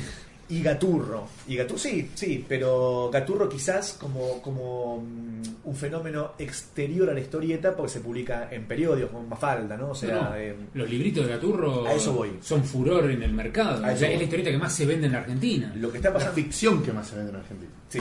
Sí, sí, sí, sí, sin, sin duda. Lo que está pasando en la historieta, me parece a mí, es que tenemos esta primer boca, que es Internet, donde podemos leer gratuitamente, donde podemos leer obras interesantísimas, ¿no? Los chicos de la Liga del Mal están haciendo una movida linda. ¿Por qué? Porque, a ver, vos pensás que gente que lo está haciendo sin un mango, lo hacen después de laburar ocho horas en, en- en sus laburos cotidianos, eh, nunca se atrasan un solo día eh, en sus páginas, le meten onda a lo que hacen. Digo la Liga del Mar por decir una, pero hay un montonazo de otras, están, eh, bueno, un montón de páginas que van trabajando, y los libros, y los libros. Lo que está pasando ahora con la historieta es que sin vender como se vendían los kioscos de revistas cuando yo era pibe ni cuando mi viejo era pibe, Miles y miles de ejemplares. se están vendiendo centenares de ejemplares chiquitos, pero en librerías. Hemos logrado algo que nunca habíamos logrado, que es cooptar el lomo. Las historietas ahora tienen lomo. Pueden estar tranquilamente al lado de un libro de eh, Cortázar. Tranquilamente. Sí, hay sectores de cómics en las librerías grandes, cosa que hasta hace, no sé, 10 Tres, años no había. no, Tres, existía. Entonces, cuatro no había. Sí tenemos Gaturro, sí tenemos Gaturro que, a ver, yo como escritor de libros para chicos voy a escuelas todo el tiempo para hablar de libros para chicos y los chicos leen Gaturro. Es una cosa que nadie jamás lo puede negar. Vos preguntas, chicos, ¿leen historieta? Y los chicos no leen Patoruzú, los chicos leen Gaturro. Em, Bueno, es- mi hijo, que es medio extraterrestre, lee Mafalda y Patoruzú. los pero hay. No los hay. lee Gaturro. No lee Gaturro. No le gusta. Gaturro. Prefiero darle una porno de Manara antes, antes que Gaturro. Sin duda, y además tenés Escuela de Monstruos, tenés Bueno, eh, eh, lee Anita a Haroldo, Fede y Tomate, Fede escuela, de, Tomate. escuela de monstruos. Ese es Fede, Bueno. Franchi se las leyó todas. Eh, Dante Elefante es una obra tremendamente fantástica para, para cualquier pibe que le guste la historieta. Entonces, ¿qué pasa? Sí se lee Gaturro a nivel masivo, pero también se vende Mouse. No a un nivel masivo como Gaturro, pero es un libro con... eh, es un libro pesado en tanto a peso, ¿no? O sea, tapa dura o, la tapa- o los lomos, los, los tomos en tapa blanda, buenísima calidad, lo puede leer tranquilamente mi tío que nunca leyó una historieta, pero que le interesa la Segunda Guerra Mundial. Entonces, tenemos libros que pueden hablar de temas que convoquen a la gente que no lee historieta. Lo que me parece a mí hoy en día, y, el, objetivo nuestro, de los autores, es empezar a escribir un poquito para afuera de nosotros. ¿no? Lo que nos pasó, me parece a mí, quizás estoy muy equivocado, pero es un- la, la imagen que tengo, es que desde un tiempo a esta parte, los escritores de historietas, los dibujantes, nos escribimos a nosotros mismos y empezamos a dejar de pensar en el público, que era lo que sí tenía Columba. Columba escribía para la gente. A la gente le gustaban las gauchescas, hacemos gauchesca. A la gente le gustan los policiales, hacemos policial. A la gente le gusta X, hacemos X. De golpe el autor empezó a escribir lo que le gusta a sí mismo. ¿Está mal? No, está perfecto. ¿Por qué? Porque no nos paga nadie un centavo. Entonces, si no me paga nadie un centavo, voy a hacer lo que quiero No me voy a bajar los lienzos gratis. claro. ante nadie. Ahora, habiendo ganado este lugar, que es el lugar de las librerías, es el lugar, un, lu- un lugar quizás de, de, de mayor dignidad de la que tuvimos nunca. Claro, Hoy la reconocimiento cultural, de Nadie prestigio, la claro. discute a la historieta, la historieta ocupa un lugar cultural en Argentina que es un lugar eh, de, de relevancia. Sí, no, no es casualidad que, por ejemplo, la próxima Feria del Libro, el discurso inaugural lo da Aquino. O sea, ¿no? Es, es como un logro Exactamente. grosso. El festival de historieta que, que comenzaste vos y después retomé yo la batuta, que se hace ininterrumpido en la Feria del Libro Infantil, es un hecho concreto. A los pibes les gusta la historieta, o sea, está, es parte de, de- de la vida cotidiana. No como antes, pero tampoco, tampoco está más el, el radioteatro. O sea, hay cuestiones que se van transformando y vemos cómo eso se suplanta por la televisión, se suplanta por, por, por lo que aparezca. Por la internet. ¿no? Por internet. Y no hay más grandes editoriales de historieta. La editorial grande de historieta desapareció. El editor de historieta desapareció. Desaparece. Un poco se perdió ese clima de, de redacción que vos retratás también en, en la serie de, de- de Germán Últimas Viñetas, donde eh, la redacción era un lugar de cocina de la historieta, donde no se terminaba de, de tener conciencia de que estaban forjando el gusto de una generación de lectores, ¿no? Dibujando más realista, menos realista, con guiones más conservadores, con guiones más libres, con géneros que sí, con géneros que no. Yo creo que esos tipos por ahí no tomaban conciencia de que estaban moldeando el imaginario de una generación. porque pensaban en un público. Y en un público que no somos los 150 escritores de, escritores o lectores de. Pensaban en un público que eran 250.000 amas de casa, obreros, eh, empleados bancarios, taxistas, que leían Milico. milicos. Eh, entonces, en Germán sí eh, aparece eso eh, representado. Pero ¿qué pasaba en, en- en Germán? ¿Qué, ¿Por qué yo me puse a escribir Germán? Porque en ese lugar en donde se escribía para la masa, eh, para la masa que es el medio pelo argentino también, o sea, que es esto, ¿no? Somos fachos eh, y nos gustan las cuestiones media fachas, aparecía uno Westergel tremendamente popular que escribía para el público, pero no escribía lo que le decían que escriba. Hay un capítulo de Germán que que es un hecho real, que el editor de esta editorial masiva, que puede ser Columba, pero también puede ser Record, le pide que escriba a Westergel una historieta sobre la legión extranjera. Entonces le da un libro francés que se llama Aquí la Legión. Le dice, ¿usted lee francés o Westergel? Y Westergel responde, por supuesto. ¿no? Eh, cosa que es una cosa que eran los, los intelectuales de aquella época. Por supuesto que en francés. Bueno, yo no leo en francés. Y le dice, bueno, me gustaría que escriba un libro sobre la legión extranjera. Y Westergel responde, ah, genial, lo voy a escribir. Pero en la mía los buenos van a ser los árabes. No, está loco. Y, y el editor de Columba le dice, pero usted está loco, ¿no? ¿Qué, qué me está diciendo? que que-?" Sí, le Sí, dice, eh, los Panzers. Los, los buenos son los tanques alemanes. ¿eh? Es- Sí, exactamente. sí, Y- claro. Dice, si vos lees una historia de esta, donde tenés una, una- una serie de, de hijos de puta que masacran poblados, violan a las mujeres y roban lo que se encuentran a su camino, que son franceses, que son ingleses, y tenés al ensabanado que viene arriba de un camello, a pecho descubierto, tu cariño, ¿por quién se va? ¿Por el hijo de puta o por el ensabanado? Bueno, yo tengo una historia donde el héroe sea el ensabanado. Por supuesto no se la dieron, ¿no? O sea, se la dieron a, otra persona. Eso es un poco el clima que yo quise tratar en, en Germán, que es una historieta donde tenés un comisario escribiendo, donde tenés un editor que es un hijo de puta que no es tan hijo de puta, que repre- eso representan al medio al medio pelo argentino y se les mete en el interior un tipo que es un intelectual, un intelectual sensible, que ya estaba militando en, en un, en un proceso revolucionario que era el de los montoneros y que necesitaba la guita. Entonces entra a trabajar por guita en la casa que inicialmente es la del enemigo. Al lado tenés un comisario, al lado tenés un tipo de Opus Dei, al lado tenés hijos de militares o militares mismos. Bueno, ¿qué pasa acá? ¿Era un hijo de puta el comisario y era un tipo buenísimo el montonero? No. No. Lo que quise contar en Germán es que todo empieza a volverse un quilombo. ¿Por qué? Porque en Argentina todo se volvió un quilombo. No había ni buenos ni malos. Cada uno hacía lo que más o menos tenía que hacer y lo hacíamos como podíamos. Lo hacíamos como podíamos. Algunos mandándose muchísimas cagadas y otros no. Entonces, el paso de Oestergel por esta editorial, más o menos la, la- la moraleja de la serie, es que el paso de un, de un gran hombre indefectiblemente Transforma, va a cambiar claro. a todo el resto. Va a cambiar todo el resto, ¿no? Ese último capítulo donde todo se volvió más liberal y aparece Max Aguirre, que el editor le dice, Aguirre, usted tiene algo con las tetas, dibuje mejor las tetas, esto parecen dos pasas de uva, métale más, más, más garra. Eso sí, de una manera súper alevosa, lo que te estás contando es, antes se bañaban en esta editorial, se duchaban las mujeres con bikini, porque no se podían, que hay, hay un diálogo que dice el dibujante, bueno, pero le puse como un humito para que no se vea. Y el editor dice, bueno, pero abajo del humo, ¿qué hay? No, no hay nada, no se ve. Que no se ve no quiere decir que no exista. Al lector no podemos darle nada eh, para, para que lo mastique. Dibújemela vestida mientras se baña. ¿no? Bueno, es una historieta de Grace Henriksen en donde de verdad a Lito Fernández le dijeron, no, no, dibújele la bombacha Ormeño. Y fue Robin a, a ver a Presa y dijo, pero escúcheme, su, su mujer se baña vestida. ¿Cómo le voy a poner bombache? ¿Cómo le voy a poner bombache Corpiño a, a Grace Henriksen mientras se ducha?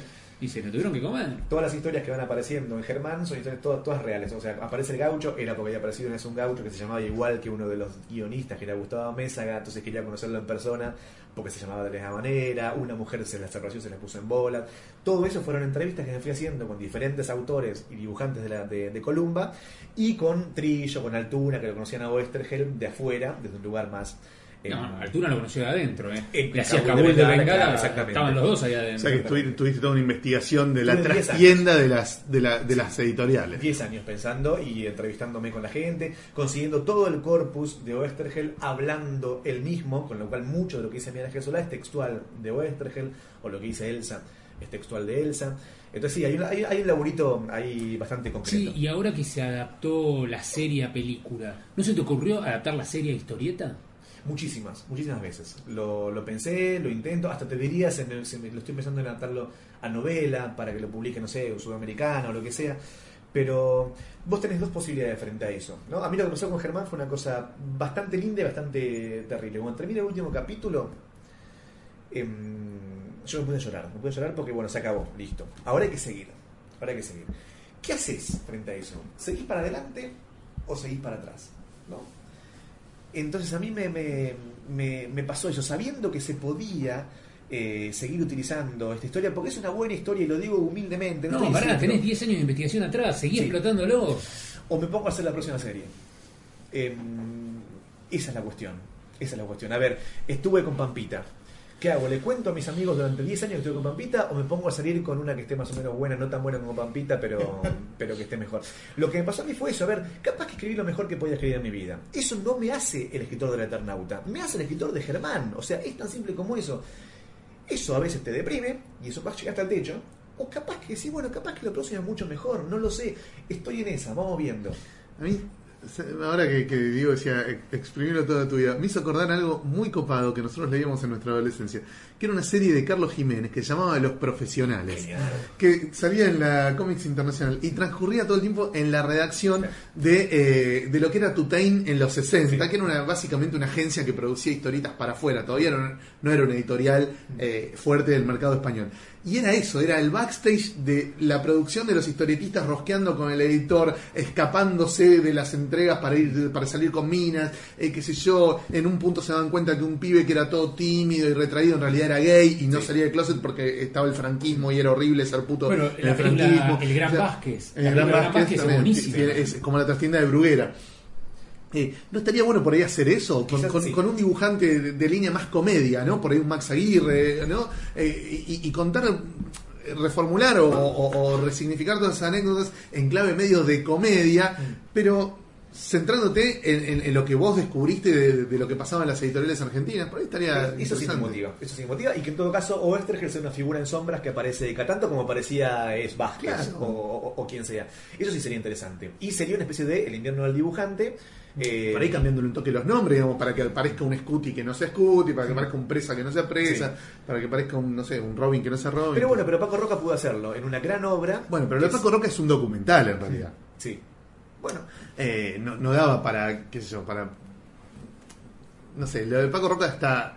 Me parece que es, ¿Sabes? es- es parecido a lo de Germán, no a lo que te estoy diciendo yo, ¿no? ¿Sabes que, bueno, Lo que pasa con esto es que de hecho es una cosa que sí me pasó con Germán, es que de verdad hay mucho autor que ha vivido alrededor de este sistema de producción Claro. masivo, eh, que, que era Columba, que era eh, Record. Record, que- yo- ¿Sabes que yo creo que Record no es tan no era tan masivo ni pensaba hacerlo? Me parece que ahí en la englobada de Record y Columba en el mismo paquete, me parece que no te digo muchos litros, pero unos litros fuera del tarro se está meando. Porque, eh, a ver, nosotros tuvimos la suerte de haber laburado en Record. No, no digo la suerte en el sentido de, de, de que nos, nos- nos hayan tratado particularmente bien, pero sí la suerte en el sentido de haber podido convivir y ver de adentro Sí. una revista que fue mitológica como la Scorpio y, y que además nos abrió muchas puertas en el sentido de, bueno, tener trato Sí. cotidiano con un montón de artistas muy grosos. Si puedo tirar el mito abajo, Récord de una verdulería. Claro. Récord existe y el Scorpio existe porque Scute vendía el material a Italia. Sí. Era una agencia. Una remisería. Había que blanquear con las facturas para los dibujantes que vendían a Italia un recibito de que se publicaba en Argentina. Nada más, si no el Scorpio no hubiera existido. Hay que encontrar el tono para contarlo, pero se puede contar todo eso. Mira, hay una cosa que pasó con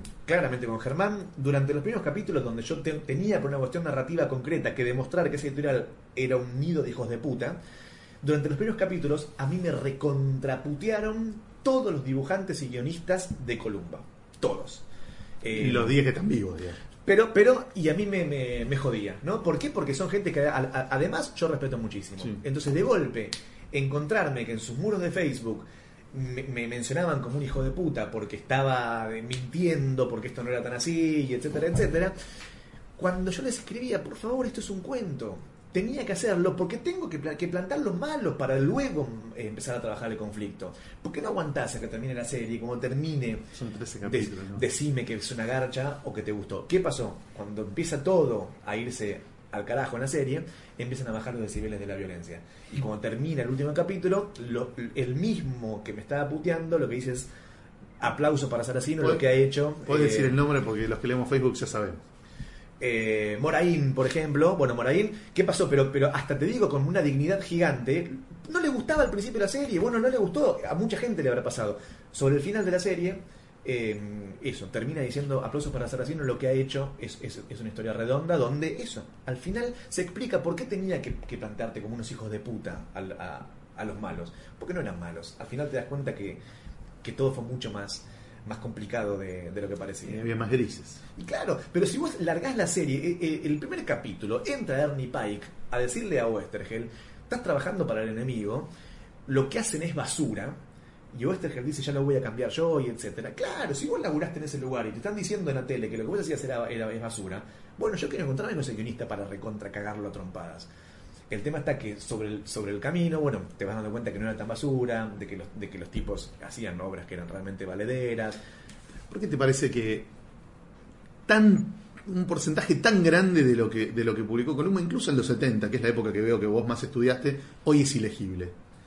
Porque mm, eh, eh, hemos cambiado, por un lado, yo posiblemente en Italia no soy elegible. Quizás, de hecho, en Italia, en, en Lancio Store y, y en algunas revistas se siguen publicando al día de hoy los Pepe Sánchez y. y- Sí, pero no se publican cosas que hacían Moraín o Alfredo Grassi, o tipos que en algún momento tuvieron mucha producción y, y fueron reconocidos, o, o- o por ahí menos reconocidos de lo que me decían.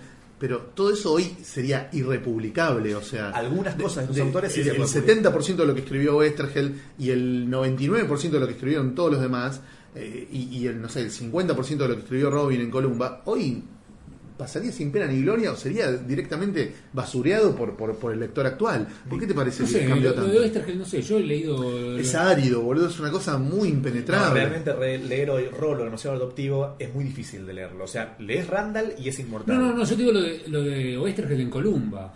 Así sea tres por la ley, Brigada Madeleine, hay cosas que se la bancan mucho.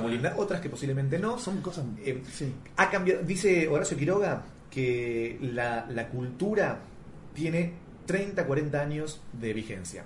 Si vos vivís lo suficiente para pasarlos, te vas a dar cuenta que todos los jóvenes te van a empezar a comer los talones, ¿no? Entonces él dice, ahora que estoy viejo y estoy a punto de morir, apareció toda una camada de cuentistas actuales, dice Horacio Quiroga, al que me consideran un, un vejestorio, alguien al que hay que, superar, y etcétera, y, es parte de lo vivo de la cultura. Por eso la cultura es un ente que está vivo. Sería muy difícil, realmente sería muy difícil leer obras de hace 40 años sin que se les note la vejez. De hecho, y acá voy a ser polémico, leer a Quiroga hoy en día es muy difícil.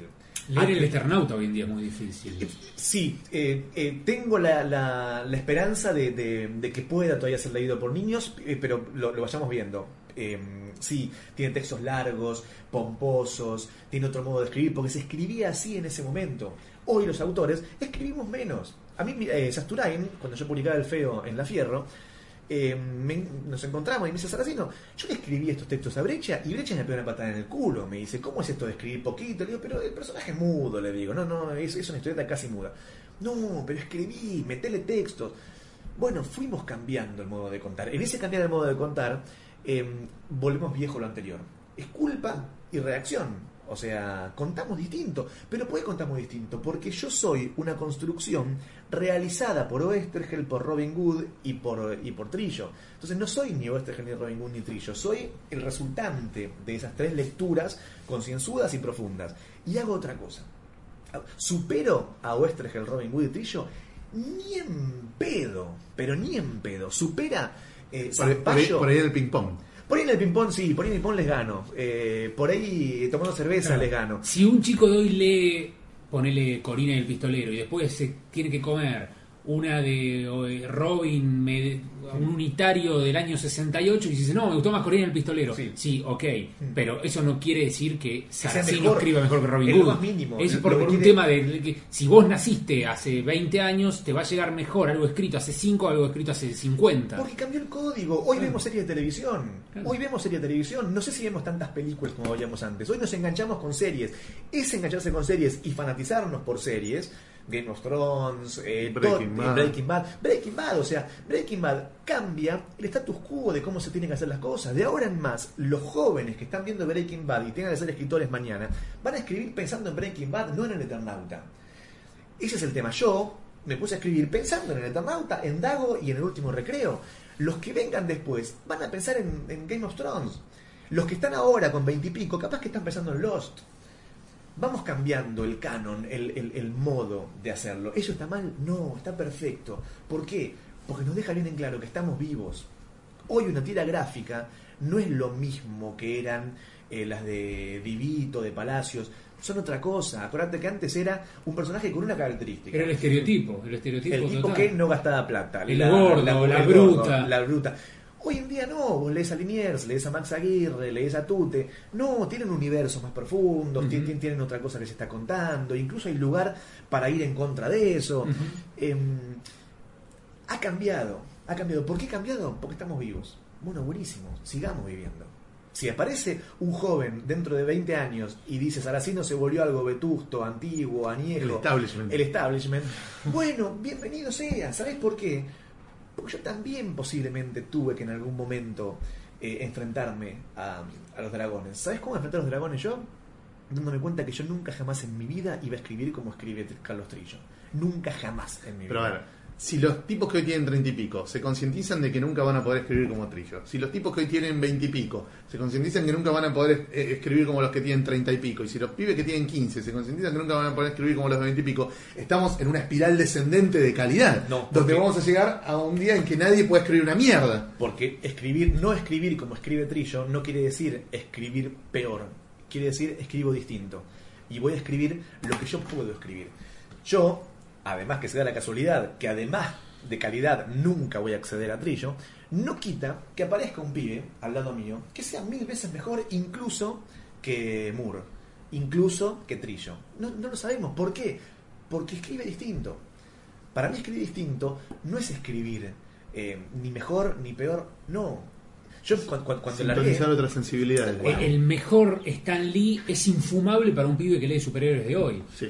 Es infumable. Por más que digas, no, pero la saga. No, no, no, no. Me la chupa. No, te voy a leer un cómic de Stan Lee. Te- me, te- me das un Essential Spider-Man y me limpio el orto. Ay, ay. Porque no se puede leer. Hay una que su frase- papel no está muy bueno.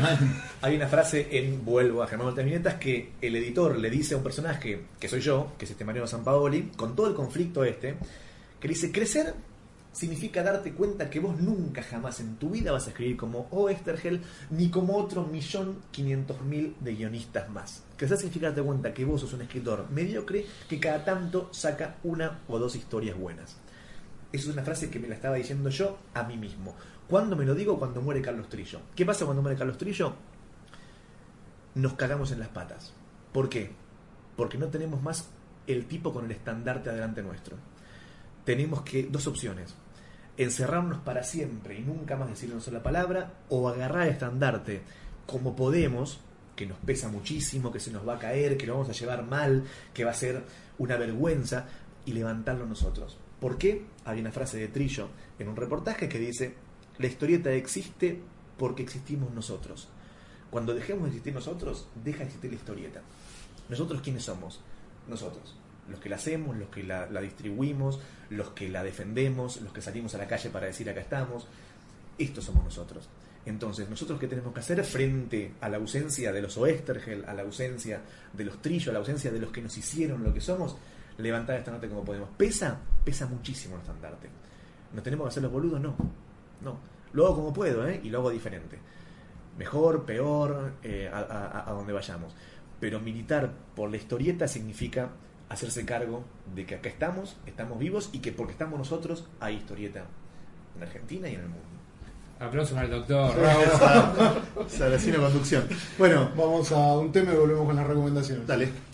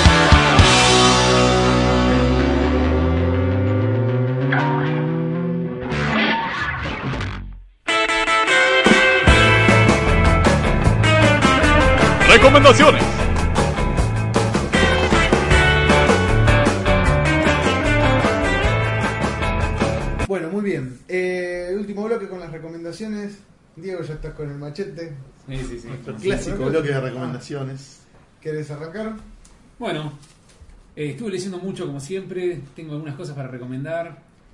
Eh, primero veo, eh, tengo dos cosas para recomendar de Kike Alcatena. Una es Dugong y Manatí, que es de él, solo con guion y dibujo de él, salió el librito, muy muy divertido, muy Originalmente loco. salía la Comic Art Sí. y ahora salió el libro. Bien. Es muy, muy raro, es un- porque el guion es de Quique, entonces hace lo que quiere y se divierte muchísimo haciéndolo. Y otra cosa de Quique, pero ya con guion de su coequiper Masitelli, me encantó Barlovento, una extrañísima y fantástica historia como de piratas, pero muy, muy interesante. La verdad que me gustó mucho. Eso está editado por Entelequia y Napoleones sin batalla. Tiene una edición argentina muy linda. Eh, Cruzo Europa y de Miguel Ángel Prado me sorprendió Ardalén. Ardalén, la novela gráfica más ambiciosa de la historia de Prado, más de 200 páginas tiene, ganó todos los premios, obviamente. Muy, muy interesante. La quiero leer esa, ¿eh? Te me venís adelantando con, con papas muy finas. Ah, ¿Qué más? A ver, tengo. Sí, bueno, hay, hay muchas posibilidades, no, no, no, no quiero boquear, ¿eh? pero hay muchas posibilidades que lo tengamos en Comicópolis a Miguel Ángel Prado este año. Vamos. Gran momento para que reedite. Sí. Del francés, si no me equivoco, es Barú. Barú, sí, claro. Leí a todo volumen Bruno. Una, una historia muy interesante que se mezclan jugadores de fútbol con inmigrantes ilegales, con el delincuentes. Muy, muy interesante. Y de. mm, ¿Qué más tenía anotado de Europa? No, nada más. Paso una pasada corta por Uruguay. Los chicos de la Auch editaron Verano, que es un libro de historias cortas, todas en- girando en torno a una antología, girando en torno a cosas que pasan en el verano. Ahí también tuvo que ver Alcatena. Sí, Alcatena fue uno de los el que eligió el material, supuestamente muy, O sea, muy- te muy presentaban trabajos de todos los miembros de AUCH, de la Asociación Uruguaya de Creadores de Historietas, y Alcatena fue como el filtro, digamos, que decidió cuáles de esas historietas se publicaban y cuáles no. ¿Otoño no le recomendás? No, me gustó más verano. Pero la puta que te parió. En otoño a mí me tocó el trabajo de, eh, de, de- de agarrar, creo que 13 historietas y, y- y que quedaran 8 para publicar en el libro. No, me gustó más verano que otoño. Concha tu madre. Después me voy en Estados Unidos, tengo Battling Boy de- maestro Paul Pope, muy interesante, muy divertido. Ahora se viene la precuela dibujada por David Rubin. Eh, la gente de The Best American Comics editó el volumen 2013 en donde Jeff Smith, el creador de Bone, es el que elige las historietas que más le gustaron de todo lo publicado desde fin de 2012 hasta entrado del 2013, con material muy muy raro algunos y muy muy lindo el 90%. No es como otros de Best American Comics que hay mucho indie berreta. Acá todos son muy muy interesantes, excepto uno o dos así medio eh, boludeces que bajó de internet y que están interesantes por lo raro más que por lo bueno. Algún experimental que se pasa de rosca, Sí, sí, digamos. sí, Bueno. pero la mayoría de lo que eligió el amigo Smith es muy, muy lindo. Es un libro muy gordo, el Best American Comics, muy recomendable. Sale uno por año eso. Lo edita una editorial muy prestigiosa, Houghton Muffin. Eh, hoy ya cuando hablamos de Understanding Comics nombré a Scott McCloud. Bueno, me leí el SOT Complete, que es un libro que creo que tiene 600 páginas con todos los SOTs en blanco y negro. Es genial. Hermoso, sobre todo la segunda parte que son historias en donde ya no pasan en la dimensión de SOT, donde aparecen supervillanos delirantes, sino que pasan todas en la Tierra y son todas historias muy, muy humanas. Hermoso, hermoso libro, nunca lo había leído. La historia de la chica lesbiana, si no lloras con eso. Todas no, las yo- vos sí, sí, no, sí, no sí. tenés alma. Es hermosa. eh, ¿cómo Es un llama? Normal. Es un clásico Excelente. ochentoso, ¿no? Termina Sí, en el año muy 91, emotivo, 92. muy. Compartía editorial con Miracle Man. Ah, mira. Salía en Eclipse eso, junto con Miracle Man. Es genial. Sí, sí. Eh, terminé de leer Sweet Tooth del amigo Lemire, hasta llegué hasta el final. Tremendo final para Sweet Tooth, me encantó. Muy, muy interesante, muy intenso. Eh, leí Tommy Taylor and the Ship That Sank Twice. ¿Y? O sea, la novela gráfica de Unwritten. Excelente, excelente. Se explica todo lo que no se venía explicando en la serie. Me encantó. Va en paralelo la historia de cómo el escritor escribe la primera historia de Tommy Taylor. Taylor, digamos, o sea, y qué pasa en la historia, en la historia verídica del escritor cuando nace su hijo y la historia ficticia del personaje en su primer libro. Y las va intercalando de una manera que hace una magia. Si no puede ser lo que está haciendo este tipo.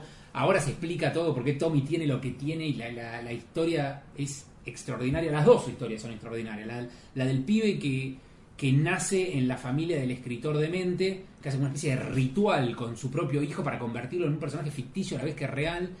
y la historia eh, ficticia dentro del libro de Tommy Taylor de cómo un chico recibe toda esa magia y una especie de, te diría, homenaje, parodia a eh, Harry Harry, Potter, Tolkien y to- todo ese meme fantástico. Muy, muy interesante. Seguimos recomendando Dan Richard de Sí. Mike Carey y Peter Gross. Tiene mucha, mucha chapa. No, no, es, es insumergible esa serie. Fue relanzada hace poquito, tuvo un número uno nuevo. Llegó al número 50 para festejarlo. Sacaron ¿Cuántos TP salió ya la primera? uno. ¿Son Eh, 7 u 8? Son 8 la primera, los, los primeros El 50 primer volumen. El primer volumen serían 8 TPs y la novela gráfica. Y último, eh, de, de la serie Criminals, de nuestro amigo Brubaker. Criminal, uno solo. Criminal, de Brubaker y John Phillips, el tomo 5, que se llama The Sinners. Buenísimo, espectacular. buenísimo. espectacular. El chabón, hay que aplaudirlo de pie, me Sí. saco el sombrero. No se puede creer cómo sigue jugando con los personajes y los sigue estirando y le sigue encontrando vueltas. Y cada vuelta es mejor que la anterior y te sorprende siempre en un tono noir muy Ahora van a hacer eh, una que transcurre con todos eh, delitos y muertes y todo en los 30, no sé si en Hollywood o algo así. Van a reconstruir todo, digamos, como una serie que va a contar delitos y, digamos, asesinatos, todo de celebridades, sin blanquear quiénes son, que ocurrieron en Hollywood en los 30. Interesante. Ah, eh, agarraron el Big Book. Cualquier cosa de Brubaker con John Sí. Phillips, sabés que hay que comprarla, pues es una dupla. Ahora sale el fatal de... un integral de fatales que sí. leí. Bueno, no, y nada más, leí muchas cosas más, pero creo que lo, lo mejorcito de lo que leí es esto. Amigo Saracino, ¿usted qué ha leído últimamente que nos pueda recomendar? Tengo ahí un quilombo en la, en la mesa de luz, porque mm, por, por un lado la gata todos los días me tira los libros y soy un lector en ese sentido sí bastante desprolijo y ecléctico. ¿no? Bueno, Como primero tira la gata. sí, sí, vos sabés que además porque estaba haciendo algo que no hacía antes que es romper los libros, antes simplemente los tiraba y ahora con las uñas los empecé a romper. Se le acabó Eh, el crédito a la Sí, gata. sí, sí, sí, directamente, sobre todo un fuego ahora la gata. un- Cuando la próxima vez que te encuentres un extraño en tu cocina, Sí. decirle, "Mira, llévate la gata, maestro. Claro. El otro día me, dejó una rata en la, en la puerta de mi, de mi dormitorio, bueno. Eh, y leo sí, o sea, por supuesto mucha novela, mucho libro... Has dormido con cosas peores que esa rata. Muchísimo, muchísimo peor. Eh, mucho libro de documentación, me gusta eso, ¿no? Leer cosas sobre, sobre crímenes. Mucha, yo leo mucha gilada del tipo eh, parapsicología, mediums de principio de siglo. Soy coleccionista de libros eh, raros sobre temas extraños, ¿no? Eh, eso, me gusta mucho todo lo que es el ectoplasma, los fantasmas. Te eh, recomiendo uno que yo leí hace mucho que se llama Cuando las piedras hablan, los hombres tiemblan. Genial. Un- Una especie de análisis de las pirámides, Sí. las- eh, Stonehenge, la- la- las cabezas de la isla Bueno. de Pascua. Un demente total, no, no sabes lo Yo le divertidísimo. llamo antropología de ficción, ¿no? Porque son, son investigadores que se van al recontracarajo, Heinrich von Daniken, eh, bueno, hay eh, eh, eh, genios. Son muy interesantes para leer como, como, como, como- obra de ficción. Eso tengo siempre 10 o 20 libros en, en- en la mesa de luz sobre eso. Leo Stephen King, bueno, cualquier cosa que saca Stephen King nueva me lo leo. Me gusta Terry Pratchett, Neil Gaiman. Y de historieta, lo último que, que estuve leyendo, bueno, el libro de la Liga del Mal, me parece un- me- eso, ¿no? Me parece interesante la, la- la movida que están haciendo estos pibes, son unos dibujantes con los cuales yo laburaría ciego toda mi vida. Eh, salió ahora un libro llamado Autopsia, salió ahora, bueno, ya estamos en marzo, hace algunos meses salió un, un libro llamado Autopsia de Damián Connelly, dibujado por, por, por cuatro Tres, eh, tres ilustradores. Muy interesante, realmente muy interesante. Eh, yo de recomendar iría por el lado esa. A mí me gusta realmente la línea que tiene que está publicando Llanto de Mudo, me gusta la línea que está publicando Dead Pop. eh, y si te gustan los libros para chicos, la, verdad me gusta mucho la línea que está publicando Pictus, ¿no? Escuela de Monstruos es un hitazo eh, eh, contra todo tipo. Y Dubong y Manatí, publicado por la gente de Comic.ar. eh, yo ya lo disfrutaba muchísimo la Comic.ar y siempre le decía aquí que tenés que sacar ese libro, es una maravilla, eh, eso, ¿no? El vuelo que tiene, o sea, son unos monstruos que se tiran pedos en el agua y hacen, tienen unos poderes rarísimos, eh, me parece encantador. Y después de Europa me gusta eh, Beowulf de David Rubin, me parece una obra eh, realmente fantástica, muy bien escrita. David Rubin tiene todo un modo de contar que es interesantísimo. Eh, el Citarrosa de Santulo y Aguirre lo leí hace no demasiado y, y me parece un libro fundamental. En Argentina está Sí, distribuido eso. sí, sí, lo publicó Loco sí, Bueno, sí. eso si te gusta, si te rosa, si te gu- eh, Lo que estaba diciendo antes, obra que no sea para el historietista, como pasó con Carlos Gardel, que me gusta el tango y posiblemente me lo compre. Cita Rosa tiene, tiene algo que por más que esté escrito por Santulo, que es un guionista de historietas de la San Puta, y dibujado por Max Aguirre, que es otro historietista, no está hecho para el, para el historietista. Está hecho para pensar en grande, ¿no? O sea, puede salir y ser comprado por el tipo que le gusta Cita Rosa. De hecho, se está vendiendo muy bien. Es que está muy bien, es que está muy bien. Para mí hay que ir por eso. Eh, intentar ver dónde está ahí el lugar para explotar. Yo tengo muchas ganas de hacer, por ejemplo, con Nicolás Sánchez Brondo, la historia del Petit Orejudo. Y hacer la historia del Petit Orejudo como se ha hecho From Hell para gente del palo, de- de- del palo de afuera de la historieta. O sea, contemos la historia del primer asesino serial argentino, que encima es interesantísima y se puede contar muy bien. Eh, y por supuesto, a ver, se me van a escapar 10.000 cosas porque las estoy diciendo de memoria, pero... eh, Porque ¿quién- veo que lees picado, no lees obras completas, le- lees mezcladito. Voy leyendo mezclado, sí. Sí, eh, sobre todo lo que es novela, lo que es historieta. A ver, lo que pasa es que la gente que escucha este podcast seguro que ya lo re- lo recontra leyó, pero recomiendo muchísimo Las Arrugas de Paco Roca. Es una historieta que eh, inclusive recomiendo que se la pasen a las novias eh, para que lo lean.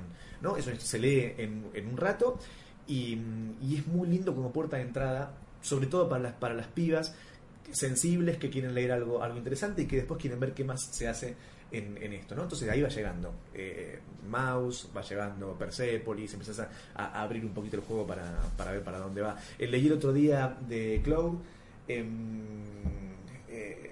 bueno, nada, me voy a olvidar por supuesto Wilson. nombre. Wilson es una maravilla Maravilla. absoluta, una maravilla absoluta. Digo, dificilísimo de hacer eso. Sí, sí, bueno, ¿ves? Eh, hay obra nueva, hay, hay, hay mucha dando vuelta. Y, mm, y no sé qué más decirte, la verdad que no sé qué más decirte. No, bueno, muchísimo, muy bien. Bueno, eh, Andrés, el blog querés recomendar. No, yo en general, como siempre digo, no, no, no puedo recomendar nada porque todos los días recomiendo, o sea, todos los días leo y comento en, en el blog. Pero esta vez quiero recomendar algo que no voy a reseñar en el blog, que es una novela.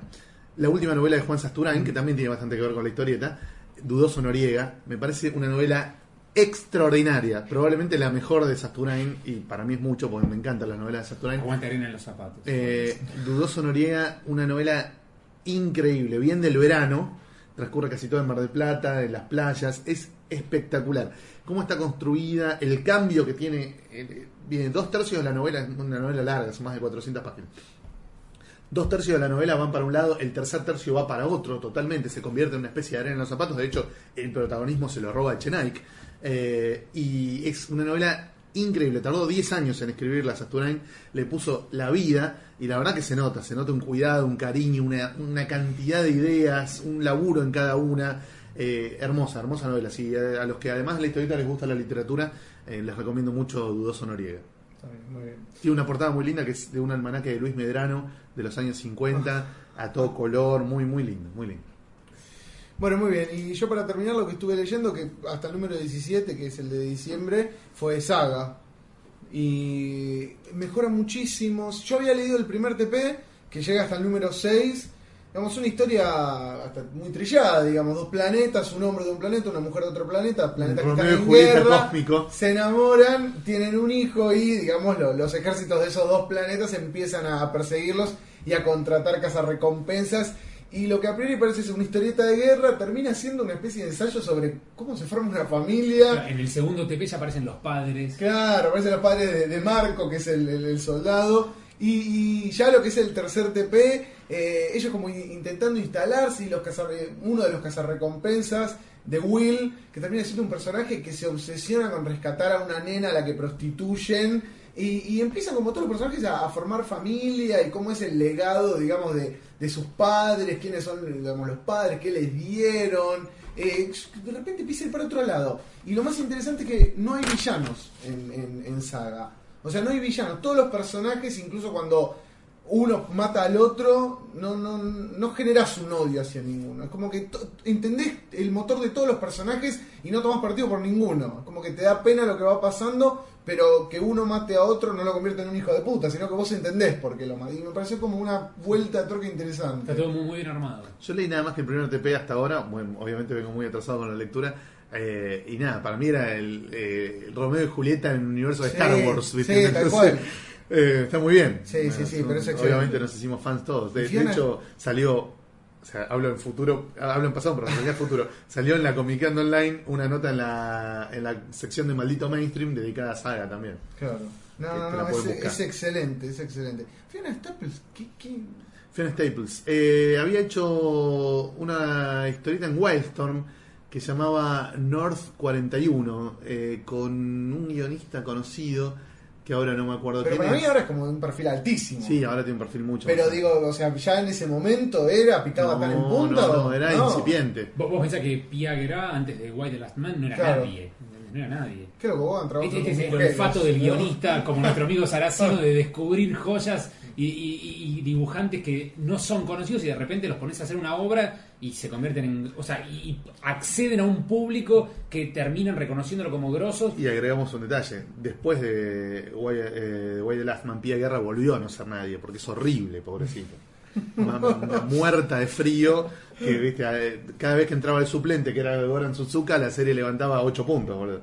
Era una cosa infumablemente mediocre el dibujo, hasta que venía el suplente y la levantaba. Terminó Why the Last Man, no hubo más historietas de Pia Guerra. Mejor, está bien, justicia. Eh, me parece que a Fiona Staples le va a ir mejor después de Sí, Saga. sí, porque aparte La- tiene un nivel, el nivel promedio de ella es excelente. y además es que es un dibujo con onda, con Sí. imaginación, cosa que Pia Guerra nunca tuvo. Y- por momentos tiene olor europeo. Sí, ni Tal hablar. cual, la técnica de color es una técnica súper europea. Seguramente después de Saga la vas a tener en, en X-Men, ¿viste? Ahora yo no sé, Sí. digamos, si le demora mucho a ella a raíz de esa técnica. Eso Al de- revés, es una técnica pensada para ir más rápido, Ah, mira vos. claramente. Porque yo lo veo como un dibujo, me pensó que ¿No debe viste que todos los fondos más. aparecen esfumados Sí. para no dibujarlo? Sí, Es, un- claro, es una técnica para ir más rápido. está bien. Bueno, con esto llegamos al fin del podcast 59.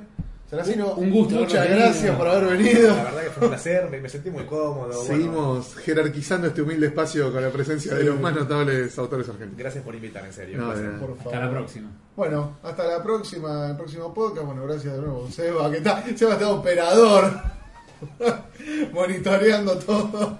Hasta la victoria siempre. Bueno, nos veremos en el próximo podcast, veremos cuándo lo hacemos y que, con qué medios ¿En qué y a ver condiciones? si podemos, eh, ya supongo que en marzo adelantaremos algo más de, de la movida que estamos armando, no vamos a decir nada más por el momento.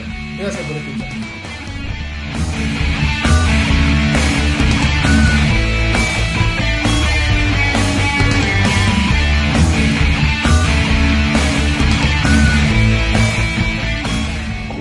Amigos, estamos una vez más aquí en estas tardes de comiqueando.